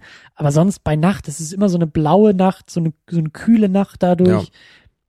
Und das ist super stimmungsvoll, finde ich persönlich. Also es passt sehr, sehr gut und auch da äh, glaube ich nicht, dass Cameron das zufällig gemacht hat. Ja, obwohl ich jetzt nicht unbedingt wüsste, wie man das jetzt so inhaltlich irgendwie belegen sollte. Oder Naja, das ist, passt ja alles irgendwie so ein bisschen auf diese Maschinenthematik, ne? So ein kühles Licht. Also es wäre jetzt sehr, sehr komisch, wenn das alles pink wäre. Oder, oder orange, ja, so Lebens, äh, ne, orange wie die Sonne, Ja, gelb wie die Sonne. Das ja, würde nicht passen. schon. So. Es geht ja nicht ums Leben, es geht um Kälte. Es passt vor allem zum Soundtrack, ne? So zu diesen Ja. auch recht kalten mechanischen Klängen ja größtenteils. Der dir aber, glaube ich, gar nicht so gut gefallen hat, weil du mehr Varianz eigentlich wolltest, oder? Also, das hat mich überrascht, muss ich wirklich sagen. Das Ja. ist bei mir auch eine Weile her, dass ich den Film zum letzten Mal gesehen habe. So, ich, ich weiß auch echt gar nicht mehr, wann das war, aber das ist auf jeden Fall deutlich länger her als bei dem bei dem ersten. Den haben wir eh für die Episode auch geguckt für ein paar Monaten, aber den habe ich auch Ja. vorher, glaube ich, bestimmt zweimal gesehen, bevor ich zum letzten Mal den den zweiten gesehen habe. Und ähm, das ist das fällt mir beim ersten halt immer auf, dass der Soundtrack echt geil ist, weil der sich immer abwechselt. So, da ist da ist ähm, immer ein anderer cooler Song oder Theme so in den Action-Szenen. Das wiederholt sich nie. Ja. Und hier äh, bei, bei, bei dem zweiten wird ja eigentlich der Soundtrack oft auch so gelobt, dass der halt so großartig ist, auch so wegweisend. Und es gibt halt auch coole Songs hier, die man ab und zu in Schlüsselmomenten hört, aber auch eher fast ein bisschen leise, fast ein bisschen reduziert, auch sehr kurz nur. Und der, der Hauptteil des Soundtracks ist eigentlich eher dieses, es ist gar kein richtiger Song, ne? Es sind einfach so diese mechanischen Klänge, die immer so in regelmäßigen Abständen so wiederkommen. das ist schon fast, ähm, für mich war das schon fast eher Geräuschkulisse. Also eher so, so, so wie Art Stimmung, als jetzt wirklich eine Musik oder, oder, oder ein Score, Ja. der jetzt irgendwie tragen soll oder irgendwie, weißt du, was ich meine? das das war klingt so ein bisschen subtil, fabrikhaft fast auch, ne? So Ja, so passend als- eben. Als ob das irgendwie, als ob das einfach die normalen Geräusche sind, die ertönen, wenn ein Terminator vor dir steht. Also ganz, ganz besonders Arnold. So ein bisschen, ja. Der war jetzt auch nicht schlecht, der Soundtrack. Ich hatte irgendwie nur was anderes im Kopf gehabt. So, ich, ich dachte, dass das wäre so wie beim ersten, so dieses da, da, da, ne, das kennt man ja so. Auch, Ja. auch ähm, am- Anfang, glaube ich, beim, beim Title Crawl oder so kommt ja auch dieser, dieses Theme, so das, das kennt man ja so von dem Film. Aber im Film selber ist es eher wenig, so ist wenig Musik und mehr, mehr Klang. Ja, Ja, hatte ich überhaupt nicht so im Kopf, mehr dass Stimmung. das so ist. ja, ja. Ja, also im direkten Vergleich würde ich halt trotzdem den ersten da, wie bei vielen Dingen, im direkten Vergleich vorziehen. ja. Also da ist der Soundtrack wirklich äh, einwandfrei. Wir haben ja gerade eben noch ein bisschen ähm, eher aus der Effektecke eben den T1000 besprochen, aber wir haben, oder ja, doch, uns ist irgendwie auch aufgefallen, dass es so ein, zwei kleine Probleme mit dem Willen als äh, Plot-Element in dem Film gibt. Also zum einen, und da kann, kann der Film ja wirklich nichts für, ähm, was wir auch schon so ein bisschen angesprochen haben, ist diese Liquid Metal Geschichte ja irgendwie so der Terminator, der irgendwie dafür sorgt, dass alle anderen Terminator zwangsläufig abstinken müssten dagegen. Das ist ja eigentlich so die Nummer von besser geht's nicht. Äh, vielleicht, wenn man mal ein bisschen irgendwie drauf guckt, ist es auch irgendwie fragwürdig, wie das alles funktionieren soll. Also, also Christian, wenn, wenn wir jetzt in so einem Filmseminar wären und wir haben jetzt hier den Terminator 2 als äh, Seminarthema Ja. und es würden Referate verteilt werden, ja, und jeder Ja. darf sich ein Thema aussuchen, Ja. dann würde ich das Thema wählen. Warum das keinen Sinn ergibt. das- nein. Du würdest dir meine Brille von der Nase reißen und sagen, so Freunde, jetzt wird erstmal Dr. Tamino die Nerdstunde halten und sagen, warum es technisch nicht möglich ist. Exactly, Das- ja. Okay. Nein, ich würde, ich würde das Thema des Liquid Metals, Metal Terminators nehmen, einfach, also ich würde alle Facetten davon darstellen wollen in diesem Referat, weil Oh, das für mich so ein Thema ist, was mich halt, glaube ich, am meisten beschäftigt hat immer bei dem Film. Und auch eins der Hauptgründe ist, warum ich den Film nicht so gerne mag wie den ersten. Es hat ganz viele Gründe hat das. Erstmal vielleicht positiv gesprochen, ich verstehe, wo das herkommt. Man muss ja irgendwie den Ja. ersten Film toppen. So. Ja. Fast alle Fortsetzungen versuchen das irgendwie selbst wenn, wenn man den irgendwie inhaltlich toppen will, ist es ja nicht immer irgendwie so ein Toppen, ne, was man mit einer Fortsetzung macht oder mit einer guten Fortsetzung. Wenn selbst bei, bei Empire, würde man sagen, bei Star Wars, irgendwie ist der ja auch getoppt, ne, in Sachen Plot, in Sachen Figuren oder so, was, was den ersten angeht. Ja. Ne, Also wenn man es so sieht, kann man es eben auch als Toppen bezeichnen oder als Übertreffen. Ja. Und so ist es hier ganz einfach, einfach mit dem T1000 natürlich. Wenn jetzt Arnold auf der anderen Seite steht, braucht er natürlich einen Gegner, der ihm nicht nur ebenbürtig, äh, ebenbürtig ist, sondern einfach überlegen ist. Und es geht halt nicht mehr Muskel als bei Arnold. Also er kann nicht größer sein, er kann nicht breiter sein, er kann Ja, ich meine, es könnte halt so ein riesiger Dinosaurier-Terminator zurückkommen oder sowas. Das würde man heutzutage machen, glaube ich. So, das wäre jetzt die Lösung von zeitgenössischen Filmemachern. ja, heutzutage wird man wahrscheinlich irgendwie so eine Ein Transformer Mischung aus, aus, aus Mensch und Maschine in so einem Terminator irgendwie, weißt du, so. Naja, egal. Ja, fahre, fahre ruhig fort. Ja, also das ist, das ist so das erste Ding. Das muss jetzt nicht unbedingt ein Problem sein, ne? Aber es ist schon so. Ich weiß auch nicht, ob man das Entwerten nennen kann. Ich meine, wenn ich halt dann so den ersten Film gucke, ich finde das immer so, ich finde es halt schon so ein bisschen entwertend, glaube ich. So, dann hast du halt, du hast dann den zweiten im Hinterkopf und dann weißt du, ja, da ist Arnold ja nur diese alte, fehlerhafte Maschine. Old, but not obsolete, um den neuen Film Ja. zu zitieren. es, es muss vielleicht auch kein Problem sein. Ne? Da kann man sich drüber unterhalten. Vielleicht ist das ja auch gerade gut, sodass er dann eben in dem zweiten Film dann mal der Unterlegene ist. Schwierig. Empfinde ich persönlich, glaube ich, einfach nicht so. Aber du findest die Art und Weise, wie er übertrumpft wird vom T1000, die findest du so ein bisschen, ist es ein bisschen geschummelt für dich, dass du sagst, Moment mal, der kann Ja. aber auf einmal irgendwie so eine Sache, die Arnold nie konnte, so, das ist irgendwie, Das, das ist so das Hauptproblem. Das andere ist eher so noch so ein kleineres Ding, wo ich eher so nicht so ganz weiß, wie ich dazu stehe. Aber einfach das, was er halt kann, das gefällt mir einfach nicht. Und das ist auch nicht exklusiv jetzt so bei Terminator 2. Ich, ich mag einfach keine komischen, klumpigen Flüssigkeiten als Villain, um es mal so festzuhalten. die gehören für dich in Glas und nicht auf dem Ich meine, Schirm. es gibt halt oft sowas, ja, sei das irgendwie, ich wollte gerade Slurm, nee, Slurm ist was anderes. Dieser, dieser komische Schleim bei, bei Ghostbusters 2 zum Beispiel. Das ist halt so, sowas finde ich einfach total scheiße. Ja. Da ist irgend so eine unpersönliche, undefinierte Masse, die sich irgendwie in alles verwandeln kann oder irgendwie Leute Ja, ja. hypnotisieren kann, irgendwie so ein Scheiß. Oder, oder, oder der Blob oder so ein Quatsch, ja, das ist so, ich mag das einfach nicht als, als so den Antagonisten, wenn man es so nennen kann.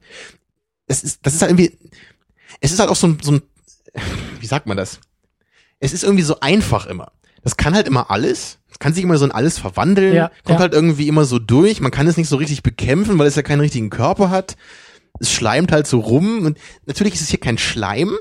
Aber es ist wieder so dieses, am Ende zum Beispiel, ne? Der, der Terminator wird eingefroren, er wird erschossen, er zerspringt in alle Teile. Und ich stelle mir ja schon irgendwie vor, es ist irgendwie eine Maschine, die aus flüssigem Metall besteht. Dann hast du auf dem Boden diese ganzen kleinen Tropfen aus flüssigem Metall und dann finden die sich alle wieder und er baut sich wieder zusammen. Also das ist halt schon so schon sehr viel Suspension of Disbelief irgendwie. Dir fehlen die Regeln, oder? Dir fehlt irgendwie Ja. eine, eine klarere Kommunikation. Also, Sie werden ja so ein bisschen aufgestellt. Ne? Kann sie nicht in Maschinen, äh, in komplexe Bomben und sowas verwandeln. ja, aber also Ja, ne, auf mich wirkte dieser, so- dieser Moment äh, wirklich wie äh, Rettung Sonst in gäbe es letzter Film Sekunde. halt nicht so, ne? Ja, oder oder auch so die letzte Notiz, die Cameron für sein Drehbuch bekommen hat und er merkte, oh Scheiße, das ist tatsächlich so, dass ich den T1000 nicht einmal erklärt habe. Also, Es ist doch immer die ganze Frage, wieso schicken die nicht einfach irgendeine so eine Bombe in die Vergangenheit und jagen halt irgendwie das Haus von John Connor in die Luft? Weißt du, das, Ja, nee, nee, nee, nee. Moment, Moment, Moment. Da will ich dich wieder zurückhalten. Über die Zeitreise-Problematik wollen wir nämlich nicht so sehr sprechen. nee, Dann nur lass ganz uns kurz, beim aber ich, ich finde das ja immer so geil, dass halt habe ich glaube ich beim ersten Teil auch schon gesagt, aber das, das ist halt sonst in Zeitreisenfilmen ist ja immer so, oh mein Gott, wir dürfen bloß nichts verändern, das könnte ja sonst und sonst irgendwas in der Zukunft machen. Bei Back to the Future und so, da geht's ja nur darum und hier ist es einfach, wir, wir schicken irgendwelche alles vernichtenden Maschinen in die Vergangenheit, die bringen alles und jeden um, die, die achten überhaupt nicht darauf, ja, links und rechts sterben halt die ganze Zeit Leute und obwohl sie ja die, Ver also die Zukunft ver verändern wollen damit. Naja, ja, aber man, vielleicht lässt sich dadurch festhalten, dass in LA einfach niemand für die Zukunft relevant ist, wohnt. Ja, diese Stadt ist so dermaßen irrelevant für die Zukunft erlebt, außer John Connor ist da niemand relevant. Ganz die genau. können alle sterben. Ja, Ganz ist nur genau. Statist, das erklärt alles. Kanonenfutter, ja. Dann verstehe ich das jetzt. das Danke, eine, Christian. eine, eine sehr subtile Kritik. Gesellschaftskritik, ja, Ja. an Hollywood. Genau. Genau. Eine Selbstkritik ist das von Cameron. Ja. An das System von Hollywood, an die scheinheilige Welt von LA. So, Großartig. sehr schön. Haben wir das auch rausgefunden. Aber ich will noch ganz kurz ähm, auf den Punkt zurückkommen, was dir nämlich sauer aufgestoßen ist. Äh, mir eigentlich auch, aber der T1000 verschwindet irgendwie mindestens für 30 Minuten aus dem Film. Ich glaube um sogar dann am länger. Ende wieder aufzutauchen. Also Ja, er also es- braucht, Moment mal, wie, wie haben sie es denn gemacht? Sie haben ihn doch, wo haben sie ihn denn außer Gefecht gesetzt? Das, war das noch die Nummer mit dem, mit dem Hubschrauber? nee, das Nee. kam ja danach. Das kam danach. Was, was, was war da mit dem Fahrstuhl? Sie, sie flüchten ja vor ihm, dann in dieser Irrenanstalt noch, ne? Dann hüpfen sie in den Fahrstuhl und dann verfolgt er sie doch so auf der Straße und dann schießen sie ihn da von dem Auto runter und dann entkommen sie, glaube ich, ne? Ja. Und dann ist er weg, erstmal. Ja, also und sie dann braucht dann, er sehr, sehr lange, um rauszufinden, ne, wo die untergetaucht sind. also sie, dann, dann fahren, die, fahren ja unsere Helden hier, die fahren ja erstmal dann raus, ne, so in, ich glaube nach Mexiko fahren die dann, wo, wo ja Sarah Connor diesen, diesen Typen kennt, mit dem sie glaube ich mal zusammen war oder so, irgend so Waffenschmuggler, bei dem sie Ja. sich dann irgendwie erstmal so, so ein bisschen härteres Equipment besorgen und wo dann irgendwie Arnie seine Minigun nimmt und dann sagt John Connor glaube ich nur so, that's you, so. ja, Ja, das ist äh, sein Kaliber auf jeden Fall. Ja. Er hat ja später auch nur noch Granatwerfer und Minigun, so er hat gar keine kleinen Waffen mehr, das ist super.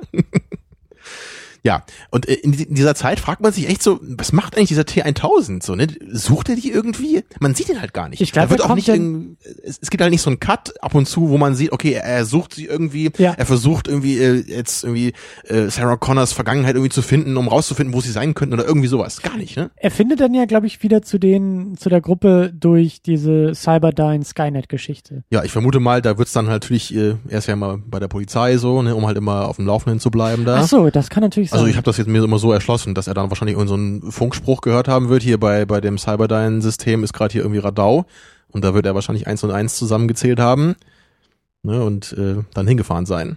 Okay, ich dachte, er ist da selber drauf gekommen, weil er weiß, dass Cyberdyne Skynet entwickelt und sich dachte, wenn, Könnte auch sein. wenn die sich irgendwie zur Wehr setzen wollen, dann gegen Cyberdyne, aber das ist äh, auch dann, ja. ja, ja. es ist beides möglich und macht Beides, beides möglich, Sinn aber, innerhalb aber des Plots. beides ne? auch nicht so klug irgendwie, oder? Also es wirkt beides so, als ob er nicht irgendwie so wirklich hinterherkommt, wo die Leute sind, sondern eher ein bisschen darauf wartet, dass die wieder rauskommen. Ja, ich meine, er kann ja auch nichts machen wahrscheinlich, ne? Wenn sie einfach nach Mexiko fahren, was soll er machen? So. Können wir fragen, Ja. hast du, habt ihr Arnold Schwarzenegger gesehen? Ja, ist hier durchgekommen. Ja, wahrscheinlich. Mit Frau und Kind so, ja.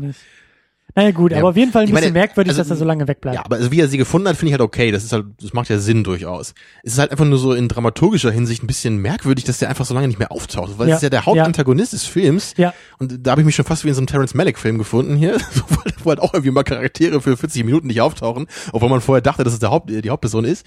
Und dann, Ja, es ist halt, du hast ja auch gesagt, du hast irgendwie die, die, den Drehbuch-Hut aufgesetzt und hast irgendwie dir deine Notizen gegriffen und hast ja gesagt, es wäre doch viel, viel cooler, wenn sie ihn irgendwie tatsächlich schon vorher ausgeschaltet hätten und dann im letzten Akt sich nur noch gegen Cyberdyne, gegen Skynet ja, irgendwie richten müssen. ich hatte mir das eben überlegt, weil das eigentlich gar nicht so ein großer Unterschied im Film gewesen wäre.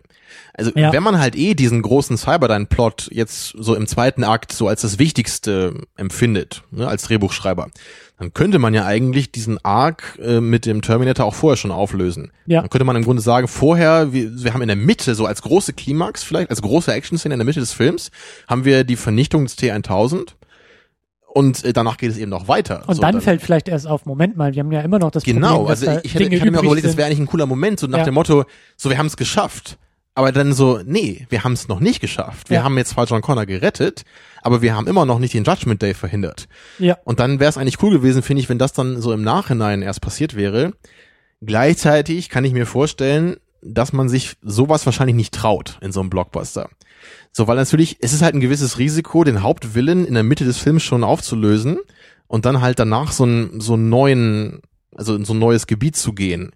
So hast du natürlich irgendwie so einen gewissen Rahmen dann. Du hast halt den, Ja. den Anfang mit dem Terminator und den Ende mit, das Ende mit dem Terminator wieder. Und dann kann sich der Film vielleicht in der Mitte auch mit was anderem beschäftigen. Es Ja, wirkt so wie die safe Lösung. und so führst du halt alles auch irgendwie äh, besser auf das Ende so ein bisschen hin, weil dadurch kann ja Arnold auch im gleichen Moment sich selber dann irgendwie opfern. So, Genau, in Bezug auf das macht das natürlich wieder mehr Sinn. Nur Ja. muss ich da halt eben auch sagen, ich, ich hätte es halt ein bisschen geiler gefunden, wenn der Terminator nicht so fast auf die gleiche Weise irgendwie besiegt wird, wie das jetzt mit dem Terminator im ersten Teil passiert. Ja. Eben wieder in irgendeiner Fabrik, so weil es nur da irgendwie so große komische Maschinen oder Chemikalien oder so gibt und dagegen kann er nichts machen. Ja, ist so, ist so ein bisschen wie der neue Todesstern irgendwie, finde ich. Ja, ja. Und es, also ich, ich meine, es, es ist ja auch nicht wirklich schlecht so. Es funktioniert ja schon. Aber Glaubst du eigentlich, dass sie im siebten Star Wars auch wieder einen Todesstern bauen? Hoffentlich. Das wäre sehr, sehr geil, fällt mir gerade Halt ein. ein, ein Todesuniversum. Eine Todessonne oder so vielleicht erstmal. Todesgalaxis. Ja, nee, Entschuldigung. Weil ich, ich habe das ja am Anfang schon mal angerissen, hast du mich noch ein bisschen gebremst, richtigerweise. Weil hier haben wir es dann eben wieder. Also da sind die Filme sehr ähnlich einfach. Und das, das stört mich schon so ein bisschen. Ich mag das eigentlich lieber, wenn, wenn du eine Fortsetzung hast, die sehr eigenständig ist. okay, wollen wir da ins Eingemachte gehen? Wollen wir da ein bisschen? Haben sind wir da schon? ja, Ich glaube, ich glaub, wir dürfen noch nicht ganz. Noch nicht. ja wir haben, wir wir, haben, können, wir können da mal rein und den Rest ziehen wir so ein bisschen in diese Diskussion mit rein. willst du wirklich? Weil Ja, das eins Wichtiges wirklich. Na, na gut. Äh, Ich, ich glaube, wir kommen da noch hin. Dann mach. Okay. Ähm, Ich höre zu. und zwar jetzt ein bisschen im Vergleich, beide Filme mal ein bisschen im Vergleich einordnen und dann im Nachklang mal über Fortsetzung sprechen. Aber wie du sagst, ähm, die beiden Filme sind sich da sehr ähnlich. Ähm, und eigentlich wollte ich dich gar nicht unterbrechen, sondern dich eher fortführen lassen. Äh, Ja, wir können ja mal kurz aufzählen. Was ist ähnlich, ne? Wir haben natürlich als Grundprämisse den gleichen Plot wieder wie beim ersten Film. So, da kommen Todesmaschinen aus der Ja, Zukunft ja. und töten unseren Protagonisten. Diesmal nicht äh, Sarah Connor, sondern den Sohn. Das ist ja das Klischee schlechthin sozusagen. Ne? Ja. Das ist halt so das ist der zweite typische, typische Fortsetzung, Fortsetzungsformular. Und dann auch noch dieses, sie töten nicht Sarah Connor, sondern die Tochter von Sarah Connor. So, das ist so, das ist so wie bei, wie bei Escape from New York. So in der Fortsetzung muss er dann nicht den Präsidenten aus New York holen, sondern bei Escape from LA muss er die Tochter des Präsidenten aus LA holen. Obwohl das da vielleicht auch als Parodie gemeint ist. Ich, ich weiß nicht, was Escape from LA bedeuten soll, aber das an anderer Stelle. Ähm, ähm, gut, das haben wir natürlich als Grundprinzip. Und dann eben, wie ich auch schon meinte, so der Aufbau am Anfang, ganz gleich. Ne? Wir fangen Ja. in der Zukunft an, wir haben so eine kurze Schlachtsequenz, wo wir sehen, ja, Krieg, Menschen, Maschinen, dieser Schädel wird zermatscht, ganz explizit. Dann die Zeitreise, ne? Arnold taucht in der Vergangenheit auf, es blitzt in irgendeiner Gasse, ne? auch, wie, auch hier, wie beim ersten Teil, äh, Polizei kommt, entdeckt irgendwas. Im ersten Teil muss Kyle Reese vor dem Kopf flüchten, als er da irgendwie so einen obdachlosen Klamotten klauen will. Hier wird dann der Korb überwältigt von dem T1000. Also das ist alles sehr, sehr ähnlich. Und dann, Ja. danach machen sich beide auf die Suche, das ist genauso, das sehen wir auch im ersten Terminator-Film. Beide machen sich auf die Suche nach Sarah Connor oder John Connor hier eben. Dann gibt's im ersten Terminator diese Szene, da, ich weiß gar nicht, wo das da ist, aber da, da kommt ja auch der, der T800, ne? Kommt irgendwo hin, fragt, äh, are you Sarah Connor? Ne? Und das ist dann auch wieder hier. Hier fragt er dann bei den äh, Zieheltern von John Connor, wo denn der Junge sei. Ja. Sehr, sehr ähnlich. Und das ist alles so, das fühlt sich für mich sehr routiniert an. Und dann, dann habe ich schon gesagt, wenn die beiden dann zum ersten Mal aufeinandertreffen, die beiden Parteien, gibt's wieder diese sehr ähnliche Szene mit Slow Motion. John Connor geht zu Boden, sie schießen aufeinander, ebenfalls sehr, sehr ähnlich gemacht. Und am Ende eben wieder den großen Showdown, der auch sehr stark gemirrort ist, wie der Terminator eben besiegt wird. Sogar vorher mit der Verfolgungsjagd im Lastwagen. Was halt genau das gleiche ist.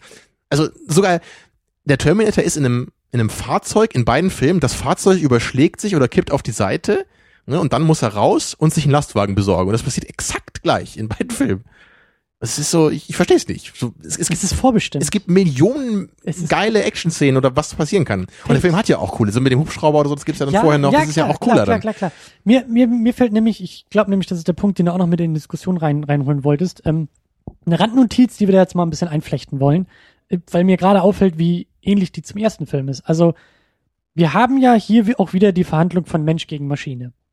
Mhm. Ähm, und anders vielleicht als im ersten Teil, wo man ja vielleicht irgendwie noch denkt, äh, der Terminator ist natürlich eindeutig die Maschine und irgendwie die Menschen sind die Menschen.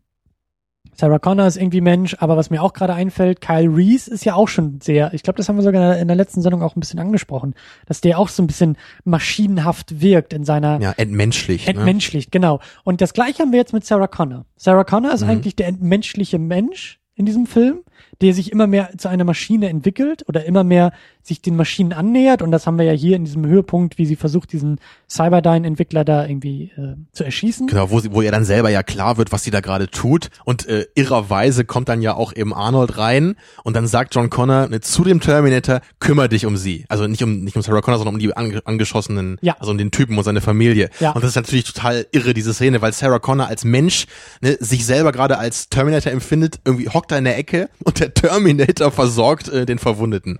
Genau, Ja. und das ist für mich so ein bisschen der Twist hier äh, in diesem Film, nämlich in der Tat, dass äh, Ani auf einmal als Mensch, als menschliche Maschine so ein bisschen auftritt. Das ist tatsächlich neu. Das hatten wir in dem ersten Film tatsächlich nicht. Und dass eben die Rolle von John Connor sehr, sehr einmalig ist in diesem Film, im Vergleich zum ersten Film. Ja. So jemanden wie John Connor gibt es im ersten Film nicht. Denn, und ähm, da funktioniert, oder das, das finde ich irgendwie auch als, als Charakter, sagen wir mal, als Charakterisierung von John Connor sehr interessant, die, die für mich sehr indirekt hier passiert, nämlich er ist der Mittler zwischen Mensch und Maschine. Er ist irgendwie diese Instanz, das sagt Sarah Connor ja auch in so einem Voice-Over, als er da irgendwie mit äh, Arnie so ein bisschen äh, spielt und scherzt, dass ihr dann in dem Moment aufgefallen ist, wie sehr er irgendwie sich diese Vaterfigur in Arnie Ja. wünscht. Da gibt's ja dieses Voice-Over, was ich ein bisschen, bisschen unfreiwillig komisch finde, so, weil die das so erzählt. Sie, sie redet ja so, als wäre das der perfekte Vater für Ja. John. Ne? Ich meine, okay, es stimmt zwar, dass er halt äh, niemals aufhören wird, ihn zu beschützen, aber ich meine, vielleicht gibt es trotzdem noch ein paar andere Kategorien, die der perfekte Vater erfüllen sollte. Also von ihrem Tonfall ist es dann so ein bisschen. Ja, klar, naja, das ne? stimmt schon. Aber ich meine, klar, was damit gemeint ist, ist ja durchaus interessant. So. Und ich finde diese Bilder, also deswegen unterscheiden sich vielleicht auch unsere Rezeption ein bisschen, aber für mich sind diese Bilder, wenn John Connor mit diesem Terminator halt irgendwie spielt oder wenn er ihm versucht, was beizubringen, ähm, die funktionieren deshalb eben so gut, weil für mich da diese Mittlerrolle rauskommt und ich deshalb eben auch glaube, dass dieser John Connor tatsächlich nachher der Anführer in dieser Rebellion auch irgendwie sein kann. Ja, weil er irgendwie heraussticht aus den anderen Menschen, weil er vielleicht mehr, das ist nur Vermutung, aber vielleicht irgendwie einen anderen Bezug zu den Maschinen in der Zukunft hat. Natürlich will er sie irgendwie alle auslöschen, aber es ist irgendwie, es ist, es ist irgendwie eine andere Position, die hat, eben durch diesen Terminator Schwarzenegger Vater, mit dem er da irgendwie rumscherzt und den er vielleicht sogar noch ein bisschen versucht, zum Menschen zu kriegen. So. Ich meine, natürlich wird ihn das besser qualifizieren, irgendwie ein Anführer zu sein, einfach weil er viel mehr Erfahrung damit hat, Ja. wie, wie diese Maschinen auch denken und funktionieren. Allein Wie deswegen du so schon, schön ne? gesagt hast, es ist die bessere Fortsetzung von The Matrix. Genau, das ist eigentlich der bessere Matrix Revolutions hier. Genau. So, so kann man eigentlich Mensch und Maschine versöhnen, so wie es hier der John Connor und der Terminator machen. Ganz genau. Also ich meine, ich verstehe ja schon, was du sagst so und natürlich macht das auch ein bisschen Sinn. Und ich meine, manche Bilder finde ich auch okay. Also gerade zum Beispiel das bei dem Voice-Over, da sagen die beiden eben nichts. Da siehst du nur, wie er da so ein bisschen mit ihm irgendwie so Handshakes dann irgendwie so macht. Und ich finde, wenn die dabei nicht sprechen, funktioniert das ein bisschen besser auch. Aber wenn die dann echt so im Auto sitzen und dann, Ja, da dann soll er halt irgendwie Hasta la Vista, äh, Baby sagen, wenn er jemanden erschießt. Ja, das und das ist- ist so, das ist halt sehr gewollt und das, das ist für mich so vom Ton irgendwie auch irgendwie ein Fremdkörper einfach. So, da, da haben wir halt echt einen großen Unterschied eben auch zwischen den ersten beiden Filmen, ja, kann man ja sagen. Ja. Wenn wir nochmal die anderen erwähnen heute, ja. Ähm, der erste Film ist halt total ernst. Trotz Arnie, der, der ist halt nicht irgendwie unfreiwillig komisch oder der versucht auch nicht locker lustig zu sein. Der hat halt diesen einen Moment, wo Arnold in diesem Hotel ist, da im ersten Teil und halt dann kommt irgendwie der, der Vermieter und sagt irgendwie, hey, du musst jetzt irgendwie hier raus oder zahl gefällig. Und er, dann wählt er seine Antwort und sagt nur so, fuck you, asshole. Ne, so, das ist der einzige kleine Comic Relief im Weil Moment. er das dann. vorher irgendwo ja gesehen hat, dass das jemand zu ihm Genau, gesagt also hat. possible answers, ja. Genau. Aber hier hast du das eben sehr, sehr oft. So, dann, dann versucht Arnold eben irgendwie zu lächeln, was auch durchaus lustig ist. Also dafür hat er einen Oscar verdient, für diesen ja. Moment. Meinst du, meinten Sie, Herr Mr. Schwarzenegger, versuchen Sie mal zu lächeln. Ja, nehmen wir. Ja. Das sieht aus wie eine Maschine, die versuchen möchte zu lächeln. Naja, aber das ist so ein, in der Hinsicht fühlt sich der zweite einfach anders an als der erste. Also im, im ersten bin ich halt total drin in dieser kompromisslosen, harten Geschichte.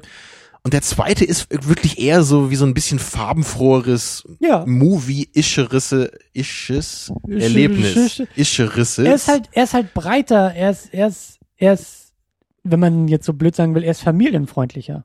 Ja, du hast so ein, es ist so, so wie Herr der Ringe, du hast halt mal traurige Momente, du hast Genau. lustige Momente. Das ist halt der erste Terminator nicht. Das ist so ein kleinerer Film, der sehr konstant im Ton ist. Ja. Und, und Terminator 2 eben natürlich länger als der erste, größer, pompöser als der erste und hat einfach ein breiteres Spektrum an Themen, ähm, Emotionen. Das kann man sicher auch gut finden, so was ich mir glaube ich auch, ich denke, das ist ein Grund, warum viele den auch lieber mögen, so weil da eben, da ist mehr drin im zweiten, so du, du hast da mehr, über das du nachdenken kannst. Aber gleichzeitig führt das für mich eben dazu, dass ich nicht so in den Film hineingesogen werde, wie das beim ersten passiert.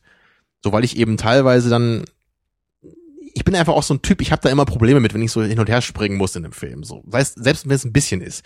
Ich, ich kann halt schwer lachen und äh, berührt sein ne? und irgendwie über philosophische Themen nachdenken, so in einem Ja, Film. ja. Natürlich geht das, aber ich habe da Probleme mit, einfach persönlich. Und deswegen, wenn ich halt hier Hasta la Vista Baby höre und danach muss Sarah Connor irgendwie diesen Typen erschießen und zerbricht irgendwie daran, was ich eigentlich eine sehr geile Szene finde auch. Aber das halt in einem Film zu haben, ich habe da so meine Probleme mit. Ich sehe, glaube ich, auch ein bisschen deine Perspektive jetzt so mit, mit dieser ganzen, ähm, vielleicht ist das auch ein bisschen das Kalkül von Cameron gewesen, den Film massentauglicher zu machen und auch ein bisschen Mhm. mehr auf die, also die Produktionskosten, hast du davon erwähnt, irgendwie mit fast 90 Millionen oder fast 100 Millionen Dollar, so, die sprechen ja auch dafür, dass der Film einfach mehr Leute ansprechen muss. Und vielleicht kommen daher auch so ein bisschen diese, diese Elemente von, hey, lass uns doch mal so einen Sweet Moment zwischen Arnie und seinem Ziehsohn irgendwie haben. Und was wir auch noch nicht erwähnt haben, aber allein durch die Historie 91 sind wir ja auch in einer Phase, wo Arnie ja gar nicht mehr die Bad Guys spielen will, sondern halt irgendwie ganz klar auf Seite der Good Guys ist und auch eher breitere Unterhaltung machen will, als jetzt nur mit der Pumpgun irgendwie durch die Gegend zu rennen und irgendwelche Leute abzuballern, sondern das Ganze auch ein bisschen, ein bisschen zugänglicher machen will Ja. und halt ein bisschen diese, diese Nummer mit irgendwie, er soll niemanden töten, so, das passt irgendwie auch in Arnis Image, was er sich da dann mittlerweile aufgebaut hat. So, dass er irgendwie sagen kann, vielleicht kann er dadurch rechtfertigen, ja, ich bin wieder der Terminator, aber ich bin ja jetzt der gute Terminator und ich töte ja auch niemanden in dem Film und dann ist wieder alles in Ordnung. Das ist ja auch so die Zeit, aus der Kindergartenkorb kommt. Ich weiß nicht, ob der jetzt kurz vorher oder kurz nachher war. Ja. Aber es kann nicht, kann nicht viel Zeit zwischenliegen zwischen den beiden Filmen. Wo du ja auch so meinst, so, das ist auch so der Film. So, da kommt dann irgendwie der, der, der Vater im Grunde, so kommt auf seine Kosten und der kleine Junge Genau. irgendwie auch so ein bisschen, so. Genau. Wir haben jetzt, wir haben jetzt vergessen nachzugucken, was das Rating von dem Film war, wie, wie der im, im amerikanischen System irgendwie. Ja, aber äh, sicherlich ähm, nicht so wie der erste. Das glaube ich auch nicht, ne. Also der erste war ja, in Deutschland war der ja lange geschnitten. Ja. Ich weiß auch nicht, wie das in Amerika war, ob der da auch geschnitten war. Ja, ich, es gibt ja hier schon so ein paar brutale Bilder. Also hier ist er ab Beispiel 16, der, der, der zweite Film. Genau, der war aber auch nie ab 18, glaube ich. Mhm. Und es, es gibt ja hier dieses einmal diesen Moment, wo der T1000 so diese Zieheltern von John Connor da so so dieser ich glaub, der Vater, ich der ja. Vater hat so eine Milchtüte in der Hand und dann ähm, verwandelt er seine Hand in so eine Klinge und schlitzt den halt so, äh, spießt den so auf an der Wand. Das sieht doch schon recht hart aus, auch wenn es da jetzt nicht wild irgendwie blutet und splattert, Mhm. aber einfach so als Bild finde ich das schon recht hart für einen Zwölfjährigen jetzt so. Naja, aber ist Also- auch wieder Amerika, also ist äh, auch wieder ein Ja. anderes Thema. Aber ähm, Hier ist dein Pausenbrot und dein AK-47. So jetzt schönen Schultag. Ja. ähm, aber um vielleicht auch zu dem, zu dem Thema zu kommen, ich glaube, ich mag den Film. Ähm, ich will den nicht gegen den ersten irgendwie werten, weil, weil der, weil die so unterschiedlich sind, aber ich mag ihn, glaube ich, auch sehr, sehr gerne, weil er in meinen Augen eine sehr schöne Fortsetzung ist. Also die Art und Weise, dieses, dieses eigentlich unmögliche Vorhaben, eine Fortsetzung zu einer Geschichte, zu einem, zu, zu einem Film zu machen, finde ich hier sehr elegant gelöst. Nicht perfekt, aber dann doch sehr, sehr elegant, weil er, du sagst zwar, er orientiert sich sehr stark am ersten Film, tut er auch. Ähm, für mich ist das aber nicht ganz so schlimm, weil ich das Gefühl habe, dass er die ganze Zeit mit so ein bisschen Bewusstsein, Augenzwinkern und, und äh, der, der Film weiß schon, was er da tut und zitiert sich selber, anstatt sich einfach nur selber zu Ja, kopieren. Also ich würde da auch Filme innerhalb machen. des Filmes unterscheiden. So ich, ich würde halt schon den ersten Akt, so den Anfang des Films, die erste halbe Stunde vielleicht, Ja, da würde ich auch sagen, das ist zwar das Gleiche, aber es wirkt nicht so, als hätte man das gemacht, weil da nichts Besseres eingefallen ist. Da ist es eben schon, es wird gemirrored, ne? Und es soll eben auf diesen Twist hinauslaufen, dass Arnold jetzt eben eine vertauschte Rolle hat. Genau. Da würde ich halt schon sagen, das kann ich respektieren. Dennoch sage ich persönlich, ich gucke mir das nicht so gerne an, weil ich es halt schon mal gesehen habe in dem ersten Film. Naja, aber das ist aber halt hier wirklich, ist soll halt halt keine große Kritik anders. sein. Hier ist es ne? alles ein bisschen anders. Ist Ja, das, ich meine, das, das, das, kann ich halt verstehen, dass man das auch mag. Okay. Und da, da würde ich halt nur ganz persönlich einfach sagen, finde ich einfach nicht so geil, wie was völlig Neues zu haben. Aber ist jetzt, ich meine, ich gucke es trotzdem gerne, ich mag den Film ja auch sehr gerne, so ist es ja nicht. Aber da am Anfang, das geht. Nur halt so wirklich dann diese manchen, manchen Momente, die später halt sehr, sehr ähnlich sind wie im ersten Teil und vor allem das Finale, das gefällt mir wirklich nicht. So, weil da habe ich eigentlich das Gefühl, es ist einfach das gleiche nochmal. So. Auch wenn es Ja. eine andere Form von Fabrik ist, es, da hätte ich mir was anderes gewünscht. Da will ich irgendein anderes Finale haben, was nicht wieder irgendwie, der Terminator wird in der Fabrik von einer anderen Maschine zerstört. Das war ja irgendwie auch so das Coole im ersten. Ich hatte halt das Gefühl, es macht halt irgendwie Sinn, dass der Film da endet. So, weil eben, ne, wie wird der Terminator besiegt? Ne, durch, durch eine andere Maschine. die vom da- Mensch kontrolliert wird. ja, und da hatten wir ja auch diese, haben wir auch kurz drüber gesprochen, da, wenn Arnold da reinkommt im ersten Teil, dann guckt er so ein bisschen nach links und rechts und man sieht überall so diese Maschinen und wir haben uns da gefragt, so, ne, erkennt die Maschine wieder, dass er, ne, dass sie in einem Raum ist mit anderen Maschinen, sind das fast Verwandte oder so, also Ja, das war halt ein geiles Setting auf jeden Fall. Das hatte Ja. gerade mit diesen Aufnahmen von diesen Baumaschinen immer so, wenn Kyle Reese dann irgendwie einschläft, er träumt von der Zukunft, wo diese Maschinen sind, wacht auf, sieht irgendwie neben sich so eine Baumaschine. Das Ja. war halt so, dieses Maschinenthema war halt immer so dabei und deswegen war das geil, dass das halt so endet in dieser Fabrik. Und hier sehe ich das einfach nicht so stark, dass dieser Film da enden muss, dass es da einen narrativen Grund für gibt. Ja. So, da finde ich es halt eher besser, wenn man das irgendwie mit mit diesem ähm, bei diesem Cyberdyne oder so gemacht hätte, wenn man wenn man das da irgendwo enden lässt, wo ja auch schon diese große Action-Szene ist, Weißt du, irgendwas anderes. So, ich will einfach ich, ich will ein eigenständiges Finale haben, auch für eine Fortsetzung. Ne? Ich will halt eben nicht den Todesstern haben wieder. Ja. Den hatten wir schon. Ja.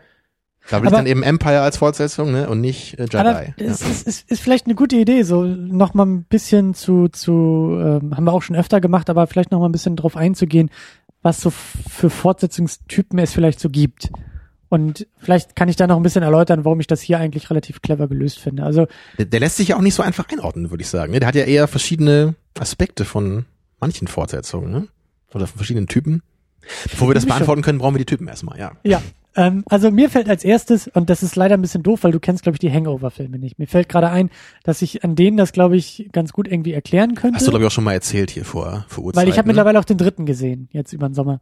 Ich habe ja ähm, auch mal von denen gehört. Ich glaube, ich habe auch Reviews zu allen mal gehört. So. Genau, der, der, der, also die Es Fortsetzung. passiert immer das Gleiche im Grunde, ne? Bei jedem Also- Film, ne? Teil 2, ja. In Teil 2 gibt es genau das gleiche wie in Teil 1. Kann man sich so ähnlich vorstellen wie Ghostbusters und Ghostbusters 2.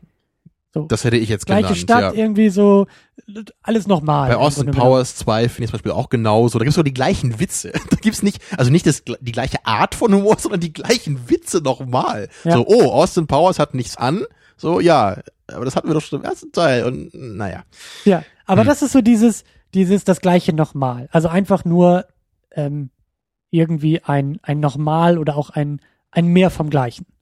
So könnte man ja irgendwie eine Fortsetzung machen. Wenn du jetzt irgendwie die Aufgabe bekommst, keine Ahnung, du hast irgendwie einen Film gemacht oder du äh, denkst dir zu einem, hier, äh, deine Poster Apocalypse Now, du sollst eine Fortsetzung machen. Naja, machen wir nochmal im Dschungel in Vietnam. Auf dem Nil. Diesmal auf dem Nil. Ja, genau. Aber das, so das wäre schon fast so kreativ, glaube ich. Es muss eigentlich ein anderer Dschungel sein. Ja? Amazonas vielleicht. Wie wär's Ja, damit? aber so das dieses- Ist, dann sieht's auch genau gleich aus. genau, ja. du, du nimmst ja irgendwie so die, die, die, die Fakten oder die, die, die, weiß ich nicht, Erkennungsmerkmale und drehst dann ein bisschen, wie du sagst, das ist ein anderer Fluss. Bei Hangover 2 ist es, glaube ich, Ja. auch. Und weiß nicht, diesmal ist, eine andere ist halt Hochzeit oder General Kurtz ist halt eine Frau dieses Mal. So. so. Ja, ja, aber das ist das. Oder ist ist der Sohn von General Kurtz? Der hat, der, der hat auch so eine Manie entwickelt. Das ist, das, ist, das ist für mich schon wieder ein fast anderer Typus. Das ist schon wieder was, was. Echt? Das würdest du nochmal ja, unterscheiden? ich, ich würde das, glaube ich, nochmal unterscheiden, wenn das so die nächste Generation ist. Aber wenn wenn es halt, wenn's der gleiche Plot ist, würde ich mal, kann ja, aber es sind andere Figuren. Ne? Es sind andere Figuren. Aber es ist halt die gleiche Art Figur. Das ist Ist aber halt ein bisschen, bisschen wieder was anderes. Wenn es nicht die gleichen Charaktere sind, in die ich mich im ersten Film irgendwie verliebt habe, die, die so, die so, Ich meine, der du, du Grund hast schon sind, warum recht. ich den ersten Da kann man, hab, so da kann man uns Ghostbusters, unterscheiden. weißt ne? du, so, ohne die Ghostbusters selbst ist der Film ja nur halb so gut. Ich, ich, ich, ich revidiere, was ich gesagt habe. Du hast recht, da muss man differenzieren. Es ist ein Unterschied, ob die gleichen Ghostbusters das gleiche nochmal erleben oder ob die Kinder der Ghostbusters irgendwas Analoges in, irgendwie in der Grundschule erleben. Genau. Das ist halt beides ähnlich lame, aber es ist, es hat eine eigene Kategorie verdient. Genau, ja, da genau. hast du Entweder recht. du machst das gleiche mit den gleichen Figuren oder du machst halt irgendwie was Neues mit neuen Figuren, aber irgendwie ist es auch noch das gleiche. Und dann, was man ja auch sehr gut machen kann in der Fortsetzung, ist, ist einfach mehr, also größer. Was hier so ein bisschen auch vielleicht zutrifft. Ja, der, wie der wir- T1000 ist das natürlich, ne? Der ist Genau. jetzt der gleiche, Und mehr gleiche Action. Art, ja. Du hast die gleichen äh, oder ähnliche Actionsequenzen, aber sagst, naja, vorher waren es irgendwie zwei Ja. Autos, die explodiert sind, heute machen wir mal 20 Autos. Der Film ist einfach auch, auch länger, ist, hat einen komplexeren Plot, so, auch wenn natürlich das, das Grundkonstrukt gleich ist, sieht man schon, ne, alleine dadurch schon, dass Cameron ja schon vieles machen wollte im ersten Film, ne, diese ganze Cyberdyne-Geschichte, und jetzt es eben konnte mit dem Budget, sieht man daran ja schon so, jetzt, jetzt kommt noch mal alles rein, was nicht irgendwie äh, gemacht werden konnte am Anfang. Ne? ja, auch, das ist, das ist für mich aber schon fast wieder ein vierter Typus, ja, das ist, oh, wenn man, wenn Ja, man sagt, recht, so, ja. so Ideen, die vorher nicht gingen. Das ist auch Matrix Reloaded wahrscheinlich. Da hast du halt auch wieder dann so die, die Action, die jetzt halt noch mehr, kann man sich wieder fragen, ne? ist das jetzt nur noch mehr oder ist es wieder teilweise auch was, was noch nicht ging im ersten Teil? Durch Budget ähm, oder was auch immer. Wenn man da hört, dass sie ja irgendwie diesen, diesen Teaser-Trailer irgendwie gerade so fertig gekriegt haben, um halt mehr Budget bewilligt zu kriegen, ne? wenn man das schon so hört da, ja, dann denkt man sich schon, okay, bei Reloaded war natürlich dann deutlich mehr da und jetzt kann man eben Neo fliegen lassen und jetzt äh, gibt's den Kampf gegen hunderte Smiths, einfach weil es Genau. auch möglich ist jetzt. Ne? genau. Ja, Ja. das könnte man, könnte man auch noch differenzieren, ja. Ja, und gibt's auch eine gute Fortsetzung oder, oder, oder die Frage, kann sowas auch gut sein? Das ist ja eigentlich auch mal die Frage. Kann sowas gut sein? Ich finde da ja zum Beispiel den, den, den, vielleicht geht das auch ein bisschen jetzt hier in die Richtung der Diskussion. Ich finde ja zum Beispiel Back to the Future 2 sehr, sehr schön und sehr, sehr witzig, weil der sich ja so stark am ersten Teil irgendwie bedient und ich diese Situation ja so geil absurd finde, dass halt Marty McFly dreimal oder zweimal in der gleichen Szene irgendwie ist und sich sozusagen, er beobachtet sich bezüglich der Ereignisse aus dem ersten Film, in dem er jetzt nicht nur auf der Bühne seine Gitarre spielt, sondern auch noch oben Genau, auf der da, Bühne da kommt dann. Terminator 5 auch rein in die Kategorie, würde ich sagen, ne? die jetzt ja auch eher ungewöhnlich ist. Also die jetzt nicht nur sich am ersten Film orientieren, sondern wirklich noch genau im ersten Film spielen. Ja, aber mir fehlt beim, beim Fünfer fehlt mir halt irgendwie so, ich finde das, da, da ist das Absurde nicht drin. Ich finde bei, bei Zurück in die Zukunft 2 weiß der Film die ganze Zeit, wie absurd das eigentlich ist. Und da funktioniert es halt mit dieser Ja aber Zeitreise-Thematik. man, man könnte es halt formal, nee, bei Terminator 5 ist auch Zeitreise-Thematik. ja gut, aber es ist halt irgendwie anders. Ich meine, es ist klar, halt, die Ironie ist, ernst. nicht dabei, Genau. aber ich meine, dennoch kann man ja vielleicht deskriptiv sagen, dass das irgendwie so die gleiche Art ist, was der Film da macht, nämlich, dass er in den ersten Film wieder eingreift. Dass er wirklich in dem Plot eines schon erzählten Filmes spielt. Was natürlich auch nur mit, na, vielleicht nicht nur mit Zeitreisefilmen geht, sondern vielleicht auch so mit so Spin-off-Geschichten könnte man es vielleicht auch machen. Für mich, ich, ich finde, ich finde dieses, ich finde dieses Bild irgendwie sehr witzig, äh, oder diese Metapher, wenn sozusagen der Vorhang nur ein bisschen weiter aufgemacht wird und man dann erst das ganze Bühnenbild sieht und sozusagen was Neues So wie entdeckt. Spider-Man 3. nee, Die schon, die schon immer geplante eigentliche Ermordung von doch, Onkel doch, Ben. Das, ja, da war es nur schlecht, aber, aber es ist ja formal das, was du weitest. ja, ne? Aber ist die Idee ist eigentlich, Übrigens. wenn die Szene Hm. noch ein Stück weiter geht, dann erfährt man auch das Folgendes und so. Das finde ich eigentlich irgend, ich finde das, ich finde diese Idee witzig. Ja, und aber so sehr gefährlich ist das. Ja. Das habe ich ja mal erzählt äh, bei, bei Deep Space Nine mit diesem Doktor, habe ich dann kurz erzählt, ne, wo halt irgendwann rauskommt, dass er halt irgendwie so ein genetischer Supertyp ist und man halt ab dann jede ursprüngliche Folge mit diesem Wissen ganz Ja. anders gucken würde Ja. und einfach nicht mehr so gerne mag, in meinem Fall. Ja. Ja. Und was mir gerade noch einfällt, was, ich weiß nicht, ob das eine eigene Kategorie ist, aber interessant finde ich es halt auch, wenn es, es gibt halt gewisse Fortsetzungen, bei denen man halt total merkt, dass der ursprüngliche Film überhaupt nicht darauf ausgelegt war. Da fällt Ja. mir jetzt zum Beispiel Blade ein. Ich glaube, du den zweiten Mal gesehen hast. Nee, ich habe Den ersten kennst du, oder? nee, auch nicht wirklich. Ich meine, im ersten gibt's halt ähm, Chris Christophersons Charakter, ne, diesen Whistler, was du das kennst, ist so der, der, der Lehrer so von Blade, der ihn halt irgendwie aufgezogen hat, so ungefähr, ne? Und der, der stirbt halt im ersten. Und so endet der Film natürlich so, dass er, er stirbt und dann muss er halt trotzdem irgendwie dann es schaffen, obwohl halt sein, sein Mr. Sein Miyagi, genau, sein Mr. Miyagi gestorben ist. So, Ja. ja. Und was ist im zweiten, da kommt dann raus, ja, der wurde halt irgendwie von so einem Papier gebissen und der war halt in irgendeinem, in irgendeinem Tank und dann erwecken sie ihn wieder. Ne, sowas. Oder halt, wo ich auch gerade denke, so Man in Black 2. Ne, wie endet natürlich Man in Black cool? Ne, Ja, er wird geblitzt, ja, Dings. Ne, Tommy Lee Jones weiß nix mehr. Und dann, zweiter Teil, Machen wir übrigens, ne, es gibt ja irgend so eine Methode, da können wir ihn zurückholen. Ne? Man traut sich natürlich nicht, jetzt einen neuen Hauptcharakter zu nehmen. Und das war ja so richtig bescheuert da auch, weil er im ersten Men in Black, da kriegt doch sogar die, diese Frau, die rückt doch eigentlich so an seine Stelle da. Und dann, dann Ja, wird auch so ja, suggeriert, ja. jetzt sind die beiden so das Team. Ja, ja, und jetzt klar. machen wir die Fortsetzung und sagen so, hm, nee, die hat aufgehört. Aber, aber das ist, das ist für mich auch ein gutes Beispiel. Das ist so dieses Redconning. Das ist so dieses, ähm, wir haben das Problem, dass die letzten zehn Minuten des Vorgängers eigentlich in eine ganz andere Richtung gehen wollte oder irgendwie ein Ende gesetzt hat oder ein offenes Ende gesetzt hat. Und das müssen wir jetzt irgendwie adressieren und das müssen wir noch Mhm. Ist umschreiben. auch die Frage, ob das bei Matrix so war, ne? Vielleicht wollten die auch gar nicht unbedingt das mit dem Fliegen machen. Aber beim ersten war das so suggeriert. Oder sie hatten nur so eine ganz abstrakte Idee, was da vielleicht alles können, können Ja, würden. Und dann plötzlich, ja. hey, ihr habt gerade den erfolgreichsten Film aller Zeiten geschaffen. So ungefähr. Und jetzt äh, müsst ihr eine Fortsetzung machen. So, hm, aber ist er weggeflogen am Ende. Dann muss er wohl fliegen können. Ja. Und weißt du, was mir noch als ähm, zwölfte Kategorie einfällt, der Fortsetzung? James Bond.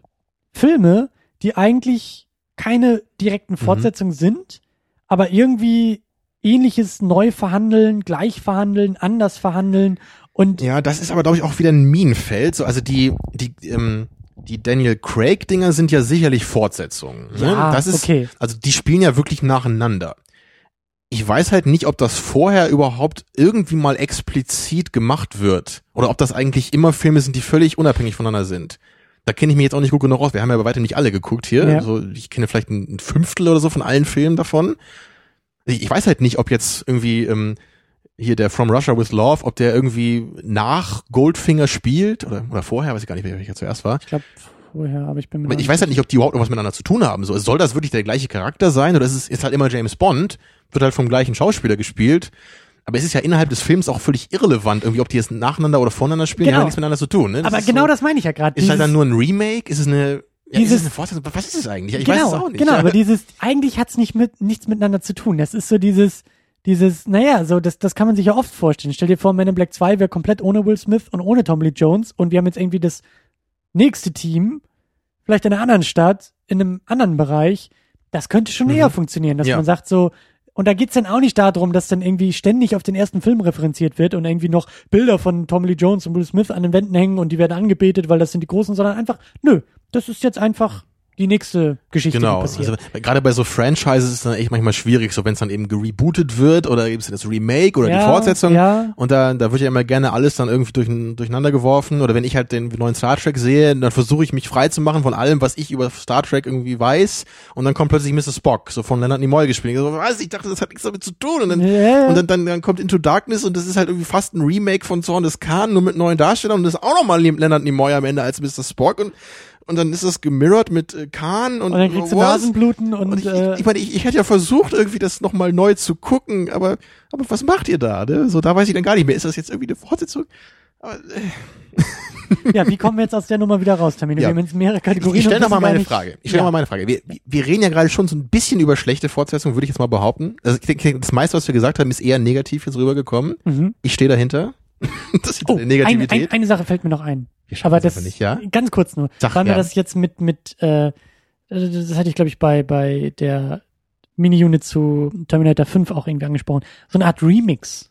So eine Art Remix? Fortsetzung, die sich, ja, für mich ist das, für mich ist Terminator 5 irgendwie- Nochmal die besten Szenen des Franchises in einem Film. Naja, fast. Ja, also der, so- der, das ist für mich ein Remix aus Terminator 1 und 2. Die besten Elemente, Momente. So eine Figuren. Compilation. Ja, irgendwie schon. Und, und der neue Jurassic Park auch so ein bisschen. So. Aber Ah. egal, ja, okay. Ja. Ja. Ja, ich weiß nur, kann es denn in diesen Kategorien, die wir jetzt alle genannt haben, kann es da wirklich einen Film geben, wo man sagen würde, der ist super?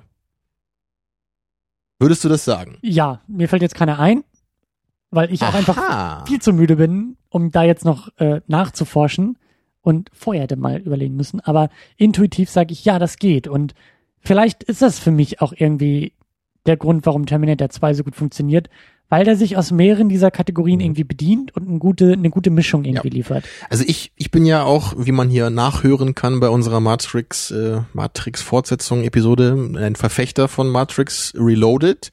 So sehr ich Revolutions verabscheue, so sehr mag ich halt auch Reloaded noch. Und da würde ich halt eben auch sagen, trotz aller Probleme, die ich da erkenne, das ist für mich eine gute Fortsetzung. Ne, Der, der erfindet jetzt nicht irgendwie den ersten neu oder so, aber der, Ja, ich meine, er, er nimmt sich halt die Action größtenteils, fokussiert sich viel mehr darauf. lässt die philosophischen Aspekte eher im Hintergrund, bringt sogar ein paar neue noch rein, auch wenn die sehr komplex und ein bisschen obskur sind. Aber ich meine, ich, ich habe halt einfach Spaß an der Action. So. Und er finde, fällt halt nicht in das Problem, irgendwie den ersten nochmal machen zu Eben, wollen. da, es, es geht Da halt schon kommt um was der nächste anderes auch. Auserwählte. Genau, es gibt jetzt einen anderen Plot auch Ja. in dieser in dieser Welt von Matrix. Aber, Also jetzt vom Gefühl her kann man natürlich trotzdem sagen, die sind immer noch sehr ähnlich so. Und es ist halt einfach viel mehr noch ein Actionfilm als der erste, der natürlich auch ein Actionfilm ist, aber ich, da vom Gefühl her für mich gleichwertig vielleicht neben einfach einem guten Science-Fiction-Film, wohingegen der zweite in erster Linie für mich ganz klar Actionfilm ist und alles andere erst danach kommt. Aber das ist so dieses Ding, was ich damals auch gesagt habe. Er nimmt sich halt einen Aspekt des Erstlings raus und verstärkt den sehr stark. So, Ja. was, und das, was eben da die Action ist und die, den, den, den Soundtrack und den Style, so, das ist alles nochmal so ein bisschen mehr da. Ist, ist auch wieder das Meer irgendwie. Aber ich finde, da ist es gelungen. So, ich, ich gucke den Film gerne, ich habe da Spaß dran. Was ich halt oft nicht habe bei Filmen, die so operieren. Weil es halt oft eben auch nicht kreativ ist. Und es ist halt, oder, oder The Boondock Saints 2, das ist halt auch so ein Film für die Mülltonne, so einfach, ja. Das ist halt immer. Direkt für die Mülltonne Ja, das produziert. ist halt wirklich, das ist alte Klischees da. Da ist halt wirklich, da ist halt auch der Cop, der ihnen hilft, der ist halt diesmal eine Frau, Ja, ne, ja, der nicht von Willem Dafoe gespielt ist. Und hier der Rocco, weißt du noch, ne, der, der Funny Man, ist ja gestorben im ersten Teil. Dann gibt's dann im, im nächsten gibt's dann irgend so einen, so einen Mexikaner, der dann da immer irgendwie mit denen abhängt oder welche Witze macht. Das ist genau der gleiche Film normal. Ja. So einfach nur, warum? So, ich habe doch die bessere Variante irgendwie im ersten. So, ich kann lieber den anderen irgendwie nochmal gucken, als jetzt die Fortsetzung.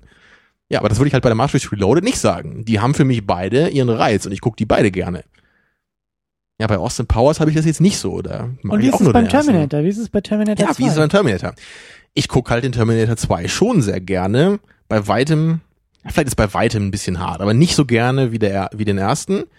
Der ist für mich einfach ein stimmiges Gesamtbild, so atmosphärisch ist der für mich halt mehr, mehr so, dass ich da richtig reingezogen werde, was ich gerne mag. Der zweite hat halt einfach trotzdem einfach fürs Auge eine Menge zu bieten, da passiert eine Menge, dieses ganze Handwerk in der Action ist es allein schon wert, ihn zu gucken. Und das, das ist einfach ein, toller Blockbuster, so. Und der erste ist ja eben auch noch so mehr B-Movie. So, das Lass ist halt auch nicht so für, für jeden gemacht. Lass mich da kurz noch ein, zwei Sachen fragen. Ähm, oder, oder abklopfen, ob ich das, ob ich das vielleicht richtig verstehe. Ähm, du magst den zweiten Teil ein bisschen weniger, aus vielleicht zwei Gründen. Der erste Grund ist, der, der macht sozusagen als Fortsetzung dann manchmal den Fehler, Ideen zu recyceln. Ob Mhm. man das jetzt wohlwollend Zitieren des ersten Films nennt oder einfach Rip-Off Klauen des ersten Films, ist egal. Aber er erinnert dich zu stark an den ersten Film in manchen Momenten. Ja. Das ist für dich ein, ein Abzugspunkt. Und vielleicht dann auch noch, dass manche der Ideen, also manche der, der, der- neuen Ideen gefallen dir gut, aber manche der neuen Ideen auch nicht. Wie zum Beispiel dieses Familiending und dass es ein bisschen mehr auf Klamauk vielleicht mit Schwarzenegger gemacht ist. Weil das ist ja eigentlich auch so eine Sache, das ist ja erstmal was Gutes in der Fortsetzung. Wenn man vielleicht bei einer Fortsetzung sagt, ey, beruh dich nicht nur irgendwie auf deinen eigenen Lorbeeren, sondern mach was Neues. Genau, da Bring wird ja ein neue neuer Ideen. Schritt gegangen. Ja, genau, und dann muss man aber im zweiten Schritt ja auch beurteilen, okay, erstmal löblich, neue Ideen, aber funktionieren diese neuen Ideen auch gut? Weil neu ist ja nicht Ja, zwangsläufig aber das halt mit Sarah Connor finde ich halt total geil in dem Film, ne? Dass sie Beispiel. sich eben immer mehr so zu diesem entmenschlichten Wesen verwandelt, was Kyle Reese im ersten Teil irgendwie für sie war. So, und das ist halt auch ein geiler Ja. Kontrast, wenn du sie halt hier siehst und wie sie im ersten Teil ist, wo sie diese kleine Angestellte da in irgendeinem Imbiss oder so ist, ne? Ja. Und jetzt, jetzt äh, geht sie da irgendwie los mit so einem Snipergewehr und will irgendwie Leute erschießen, ne, bis sie dann irgendwie auch so auffällt, was eigentlich mit ihr passiert, ne? Und das, das ist halt eine geile Idee, so das ist klar. Ich mag auch diesen ganzen Plot mit Cyberdyne, so das ist halt auch eine ganz andere Geschichte als im ersten. Ja. Ich, ich mag auch generell, glaube ich, einfach so die, so die, das, die zweite Hälfte einfach ein bisschen lieber, so von dem Terminator 2. So das, ich finde auch die erste Hälfte die schlecht, klar. Aber so gerade den Anfang ist halt, wie ich halt meinte, so ist, auch wenn es halt mit Idee dahinter ist, ist halt immer genau das gleiche nochmal. Also das finde ich, packt mich jetzt nicht so unglaublich. Ja. Ja, aber dennoch so als Fortsetzung würde ich trotzdem sagen, dass es eine gute Fortsetzung ist einfach. Weil halt der, der größte Fehler, den du halt machen kannst, meiner Meinung nach, ist, wenn der Film wirklich genau das gleiche ist wie beim ersten Mal. Also egal, ob das jetzt Ja. die gleichen Schauspieler sind oder ob das jetzt irgendwie andere Figuren sind, die genau das gleiche machen, das ist einfach, es ist aus, aus der Erfahrung gesagt, ist es einfach nie besser als beim ersten Mal, oder? so. Und, ähm, und dann ist es halt auch schon fast wie ein Remake, so, da, da ist dann gar nicht mehr so der große Unterschied. Da, muss ich, da musst du dir vorstellen, dass irgendwie das Gleiche nochmal passiert. Okay, dann ist es eine Fortsetzung, aber im Grunde ist es ja irgendwie, als würde man ein Remake gucken, so, ne, Ja. weil es eben das gleiche nochmal ist. Dann, dann lieber irgendwie wirklich schon eine Geschichte weitererzählen, die man weitererzählen kann. So bei Terminator 2 ist es für mich eine Geschichte, die man weitererzählen kann, die man nicht weitererzählen gemusst hätte. Ja. So, was halt da auch so ein bisschen damit zu tun hat, das habe ich noch gar nicht so gesagt. Ich finde es halt auch so ein bisschen holprig, wenn man die beiden Filme in Beziehung setzt, dass eben, also ganz am Anfang habe ich es gleich ein bisschen gesagt in der Inhaltsangabe, ne, dass eben der erste Film ja eigentlich so ein, so ein Loophole ist, so ein in sich geschlossenes Zeitparadoxon irgendwie. Ne, so Sarah Connor, gebiert John Connor, ähm, gebärt John Connor ja, weil äh, Kyle Reese John Connor in die, nein, weil er von ne, du weißt, was ich meine. Ich, Mr. Scientist Man. explains Terminator, ja. Ja, es ist halt dieser in sich geschlossene Kreis und der, das Statement des Films ist halt irgendwie so, du kommst halt da nicht raus. Ne? Ja. Es ist vorherbestimmt oder wie du es auch nennen willst. Und du, am Ende muss Sarah Connor eben damit leben. So, sie weiß, sie kann es nicht ändern. Es wird Ja. auf sie zukommen. Und sie empfängt irgendwie diese Zukunft so stoisch. Ja. Und der zweite Film, der macht es halt total anders. Ne? Der, der sagt halt im Grunde, so ist halt das, was wir im ersten gesagt haben, ist halt alles Quatsch eigentlich. So es ist halt alles änderbar. Und wenn du, äh, die Hoffnung stirbt irgendwie zuletzt und die, es gibt kein Schicksal und das liegt alles in deinen Händen, sowas, ähm, das ist jetzt halt zwar was anderes, aber ich hatte trotzdem ein bisschen Probleme, das jetzt so in ein Filmuniversum zusammenzupacken. Und ich weiß halt nur im, im dritten, ich, ich Ja, weiß ja. halt nicht mehr, wie das war, aber im dritten geht's doch wieder los, dass Judgment Day irgendwie kommt. Und ich frage mich jetzt wirklich, weil ich mich irgendwie daran erinnern kann, wie zum Teufel haben sie das denn wieder zurechtgebogen? Weil jetzt hier am Ende des zweiten, da ist doch Cyberdyne, die haben doch diese Terminator Hand und den Chip haben sie rausgeholt, kaputt gemacht. Ja, Arnold ist versenkt worden, alles ist weg. Und Ja, wie kommt das jetzt trotzdem nochmal dazu? war das nicht im dritten, mir fällt das gerade ein, war das da nicht irgendwie so eine Militär, so eine, so eine Mischung aus Militär und Internet und auf einmal ist irgendwie das komplette Militär vernetzt und alles basiert irgendwie auf einem System und dieses System ist halt eben der Grundstein für Skynet aber, aber nachher. hat sich das dann auch aus dem Chip des Terminator entwickelt? Oder haben nee, sie ich dann glaube, das hat damit so, gar nichts mehr zu tun. Ich Oder glaub, haben das sie dann echt gesagt, nee, nee, das, was ihr im zweiten Teil geglaubt habt, war völliger Quatsch. Wir haben eigentlich das Cyberdyne entwickelt, oder wie? so, so in Also, etwa, glaube meine, ich. wie auch immer, das kann eigentlich nur dämlich Ich meine, wie das, war irgendwie, aufgemacht das wird. war doch der Vater von der Ollen von John Connor dann nachher. Er hat doch da irgendwie die, die, äh, eine Lady irgendwie wiedergefunden und die kannten sich aus der Schule und dann müssen die beiden ja Du flüchten. Christian, ich habe den 2003 im Okay. Kino gesehen. Ich Ja, habe keine okay. Ahnung, wer da mit wem und äh, Ich wollte auch gar nicht den Fehler begehen und dich an den dritten Teil ja, erinnern. Ich, ich fand es nur interessant, dass sie das da halt wieder ändern, ne, in dieser Ja. Hinsicht. Dass Ja, sie dann, dann wieder irgendwie äh, anscheinend sagen, wie zum ersten Mal, nee, nee, hier, ne, Judgment Day kommt auf jeden Fall, du kannst nichts dagegen machen. So endet der Film ja auch mit Judgment Day, das weiß ich noch. Dass da diese Atomraketen über die Erde fliegen, so daran kann ich mich noch erinnern. Und vorher gab's so komische kleine ähm, Modellflugzeuge, die irgendwie so schießen konnten. ja, ja, und hier ist halt das ja. große Motto No Fate. Ja, ich meine, im vierten haben sie das ja dann gar nicht mehr aufgegriffen, der spielt ja nur noch in der Zukunft. Da gehst du dann eher so, ähm, ich bin ein Terminator und ich weiß es nicht. Ja. Irgendwie sowas war das ja. Ja, und beim fünften, das musst du mir jetzt noch sagen. Haben sie das irgendwie da wieder mit aufgemacht? Mit Der irgendwie Judgment Day kann man verhindern und Ja, oder ich weiß gar nicht, ob sie ich mache auch gar nicht, ich kriege auch gleich Nasenbluten wieder, weil ich weiß gar nicht, weil ja, weil ja irgendwie alles passiert ist und parallel und anders und äh, Aber verhindern sie den Judgment Day in dem Film? Oder ja, irgendwie schon. endgültig? Man weiß es nicht. man weiß es nicht. Je nach Einspielergebnis des Films Genau, äh, das wird man wird das dann noch der herausfinden. sechste Teil beantworten. Nee, also sie verhindern da schon irgendwie so, so eine Art Judgment Day, aber irgendwie ja auch nicht, weil irgendwie das ja trotzdem passiert oder so. Äh, alles, alles ein bisschen obskur, aber es ist schon eher so vom, vom, von der Endnote her erinnert es eher an den zweiten Film, so, wo es jetzt vielleicht, also der zweite Film hat ja auch eher so dann diese neu gefundene, wiedergefundene Nimm dein Schicksal in Familie. die Hand auch. Ja, nimm dein Schicksal in die Hand, aber eben auch so der Zusammenhalt von Ah, ja. John Connor und Sarah Connor ist ja eben auch so wichtig jetzt irgendwie. Das sind ja auch so die letzten Bilder, die wie die beiden sich umarmen und wie die ja irgendwie als Familie zusammenkommen. Und da ist es halt eben nur eine Familie irgendwie aus Sarah Connor und Kyle Reese und dem Terminator. Also das ist irgendwie Paps. Oh, Paps, ja. Also, lass mich nur kurz festhalten. Ich will nämlich auch noch kurz Bezug dazu nehmen. Ich finde, dass der, das Terminator 2 irgendwo ähm, elegant um viele dieser schwerwiegenden Fortsetzungsprobleme hinwegkommt, indem er so leichte Nuancen irgendwie reinbringt, so leichte Geschmacksrichtungen, die für mich eben diese eigentlichen Probleme nicht ganz so schwerwichtig machen, weil, wenn man mal jetzt mal ehrlich ist, so von, von der Prämisse her, natürlich ist es irgendwie das Gleiche nochmal.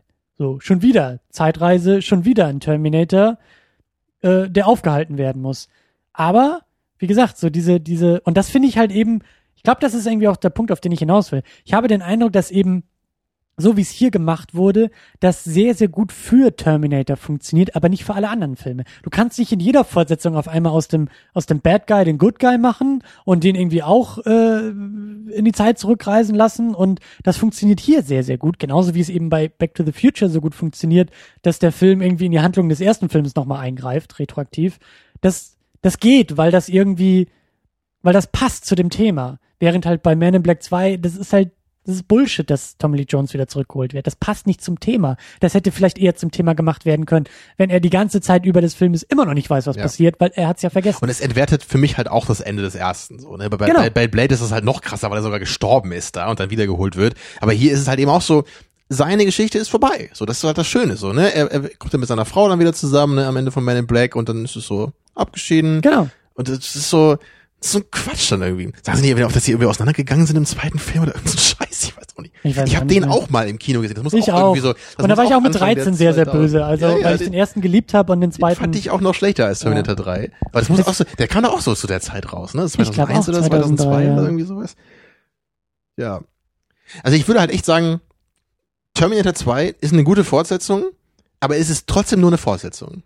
Und deswegen ist der erste mein Ja, Favorit und das ja. halt sozusagen, aber besonders geil ist halt wirklich, ne, beim zweiten, das ist wie bei Back to the Future 2, den findest du auch besser als ich, aber da kann man sich drüber unterhalten. Da kann man sagen, guck mal hier, das ist eine intelligente Idee, sie haben irgendwie was komisches hier versucht, ne, sie mussten eine Fortsetzung machen, also was haben sie sich überlegt, was machen wir jetzt? Terminator 2 eben auch. Und was haben wir jetzt mit Terminator 3? Dann gehen sie halt wirklich einfach nur genau zurück zum ersten so. Da machen wir jetzt nicht irgendwie mit so coolen Twists und Ja, ne, ja, Arnold ja. wird verdreht, jetzt ist Das Arnold, na gut, Arnold ist immer noch der Gute, so wie im zweiten, aber jetzt kommt einfach wieder ein Terminator zurück, ne, wie im ersten, soll schon Connor töten.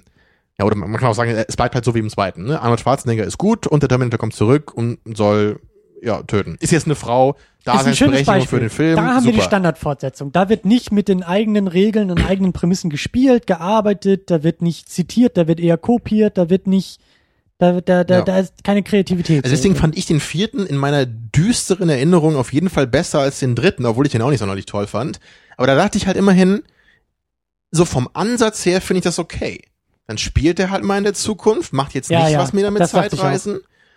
Und dann immerhin das mit äh, Terminator und ich weiß es nicht, wie toll das jetzt ist, keine Ahnung, aber immerhin ist es was anderes. Ja. Also da habe ich zumindest irgendwie ähm, Ideen erkannt, was man da irgendwie machen wollte. Der dritte ist für mich so völlig irrelevant.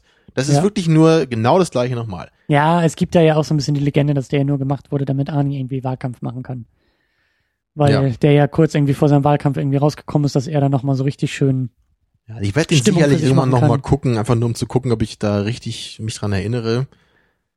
So, ich, ich ziehe halt immer so über den her, obwohl ich mich gar nicht mehr so genau dran erinnern kann. Ich weiß das- halt noch meine Gefühle, die ich hatte. Es ist, es, es ist so Film unausweichlich, dass du diesen Film gucken wirst wie Judgment Day selbst. Und vielleicht ist der Film auch Judgment Day. Man weiß es nicht. ich, ich versuche es zu verhindern, ne, aber es, es, Es geht nicht. es geht nicht, ja. There's Fate. No Fate, Fate, ist egal. Terminator 3. Vielleicht hat sie das auch eigentlich auf den Tisch geritzt. Fortsetzung sollte es heißen. No Fortsetzung. Und dann ist Fate draus geworden. Ja. Ja. So, haben wir noch was oder? Nee, ich bin eigentlich sehr zufrieden mit dieser Sitzung. Ähm, Ja, ich denke auch. das war, das war gut. Das Vielleicht war noch noch der- nicht allumfassend, habe ich das Gefühl. Ja, ne, aber vielleicht der der altmodische Aufruf ans Publikum. Ja. So ich ich habe ja das Gefühl, dass die allermeisten Leute, würde ich vielleicht sogar sagen, den zweiten ein bisschen lieber mögen als den ersten. Obwohl es da jetzt, glaube ich, auch nicht so riesige Unterschiede meist gibt. So nach dem Motto, oh, der erste war doch völliger Schrott und erst beim zweiten hat das richtig irgendwie was getaugt. Aber so meistens, wenn man so liest, denkt man, also höre ich immer so, ja, der, der zweite Terminator, das ist ja so der, der, der große, der wichtige, so, ne? So bei Alien ist es immer eher der erste, finde ich, aber hier, also was ich so höre. Und deswegen Aber würde ich ist schon vielleicht gerne die ähnliche wissen, Diskussion. Das sind ja auch so zwei Lager, die da irgendwie auftreten. Alien, Aliens. Das ist, da sind die Fortsetzungen Ja. auch unterschiedlich genug, dass man sagen kann, naja. Genau, da, da finde ich irgendwie die Diskussion irgendwie auch noch ein bisschen ergiebiger, weil da hast du auch verschiedene Regisseure, das ist ein ganz anderen Ansatz bei beiden Filmen, da kann ich eher noch verstehen, wo da so der Konflikt herkommt. So hier sehe ich natürlich schon so, klar. Naja, B-Movie ist Blockbuster. Eben, ne? Alles ist So. größer beim zweiten, spricht halt mehr Leute an vielleicht, aber vielleicht gibt's da noch ein paar andere Aspekte, die manche Leute vielleicht auch beim ersten nicht so mögen und beim zweiten irgendwie besser finden oder so. Würde ich vielleicht gerne noch mal ein bisschen detaillierter hören, weil Ja. für mich eigentlich schon Ich weiß nicht, ob es schon immer so war, aber so der, zumindest seit langer Zeit ist für mich der erste eigentlich immer so ganz klar der, der beste gewesen. Ja. Ja, Aber schön. Schöne Diskussion. Schöne Diskussion. endlich mal wieder, ja. Ja, und endlich auch wieder Podcasten und endlich auch wieder äh, Second Unit und endlich auch wieder mit dir diskutieren. Das war sehr, sehr gut. Nicht nur mit dem Mikrofon diskutieren. Ja. Alleine in Amerika. Ja, das war, das war auch nicht so gut. Also das war gut, aber das ist Nicht nicht, so, so schön. gut. Ist nicht so schön wie hier. Ja, ähm, jetzt kommen wir zu einem Problem, was wir gar nicht äh, besprochen haben am Anfang der Sendung. Was machen wir denn nächsten Monat oder nächste Woche oder wenn wir Das ist denn das Schöne. wiederkommen? Das ist das Schöne. Wir wissen es nicht. Wir wissen es nicht, Wir ne? wissen es nicht. Wir können zum ersten Mal aus einer Sendung gehen und sagen, wir wissen gar nicht, was als nächstes kommt. Also was es ich- wird was kommen.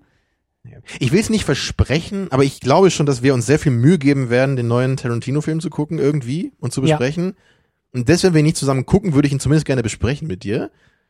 Also wo auch immer Also du dann du in der guckst ihn, Welt. ich gucke ihn nicht. Oder? genau, Nein. du guckst ihn nicht Nein, nein, und ich ich, erzähle dir dann alles. Das ist sehr geil anzuhören.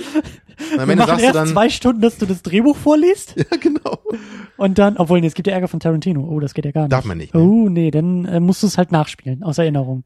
Tja, also das ist auf jeden Fall geplant und ich denke Ja. mal auch, dass wir Star Wars irgendwie besprechen wollen. Ja, wir haben dann noch so ein paar, so ein paar größere Dinger. Ich meine, das ist ja auch so ein bisschen, das hatten wir auch schon mal besprochen, aber glaube ich nicht mit Mikrofon, dass wir uns äh, in Zukunft, wir beide uns so ein bisschen an so größere, wichtigere Sachen vielleicht noch mal rantrauen und jetzt nicht Genau. unbedingt jeden kleineren, obskuren Film oder so, so Standardfilm irgendwie gucken, sondern so ein bisschen schon, wo wir sagen, da gehört was dazu. Genau, also deswegen, man verzeihe uns, wir können jetzt noch nicht das Programm für die nächste Sendung, äh, geschweige denn überhaupt ihren Veröffentlichungstermin nennen. Nein. Vielleicht gibt's dann noch mal eine Mini-Unit oder sowas. Ja, Oder ein ähnliches Format. Schauen wir mal. Schauen wir mal, ja. Aber es ist erstmal gut, wieder da zu sein und es, es, es geht weiter, es geht voran und äh, ja. Tja, also dann macht's gut, bleibt uns treu. Ja. Und äh, seid nicht traurig, dass wir nicht mehr so oft jetzt da sind. Jetzt endest du auf so einer traurigen Note. Freut euch, dass wir wieder da sind, freut euch, dass Second Unit zurück ist und freut euch auf die nächsten Filme, die da so rauskommen. Aber der Untergang von Second Unit ist unvermeidlich. Judgment Day, ja. Ach, wir So. sind der Judgment Day. Wir sind der Judgment Sehr Day. gut, Wenn jetzt wir aufhören, ist. Judgment Day. Wir dürfen nicht aufhören zu podcasten, sehr gut. Ja, So, jetzt äh, machen wir nicht auf Herr der Ringe 3 hier. Wir hören jetzt auf. Ja, äh, und wir sind zurück, aber bald, also. Also auf- für heute. Also, tschüss. Ciao.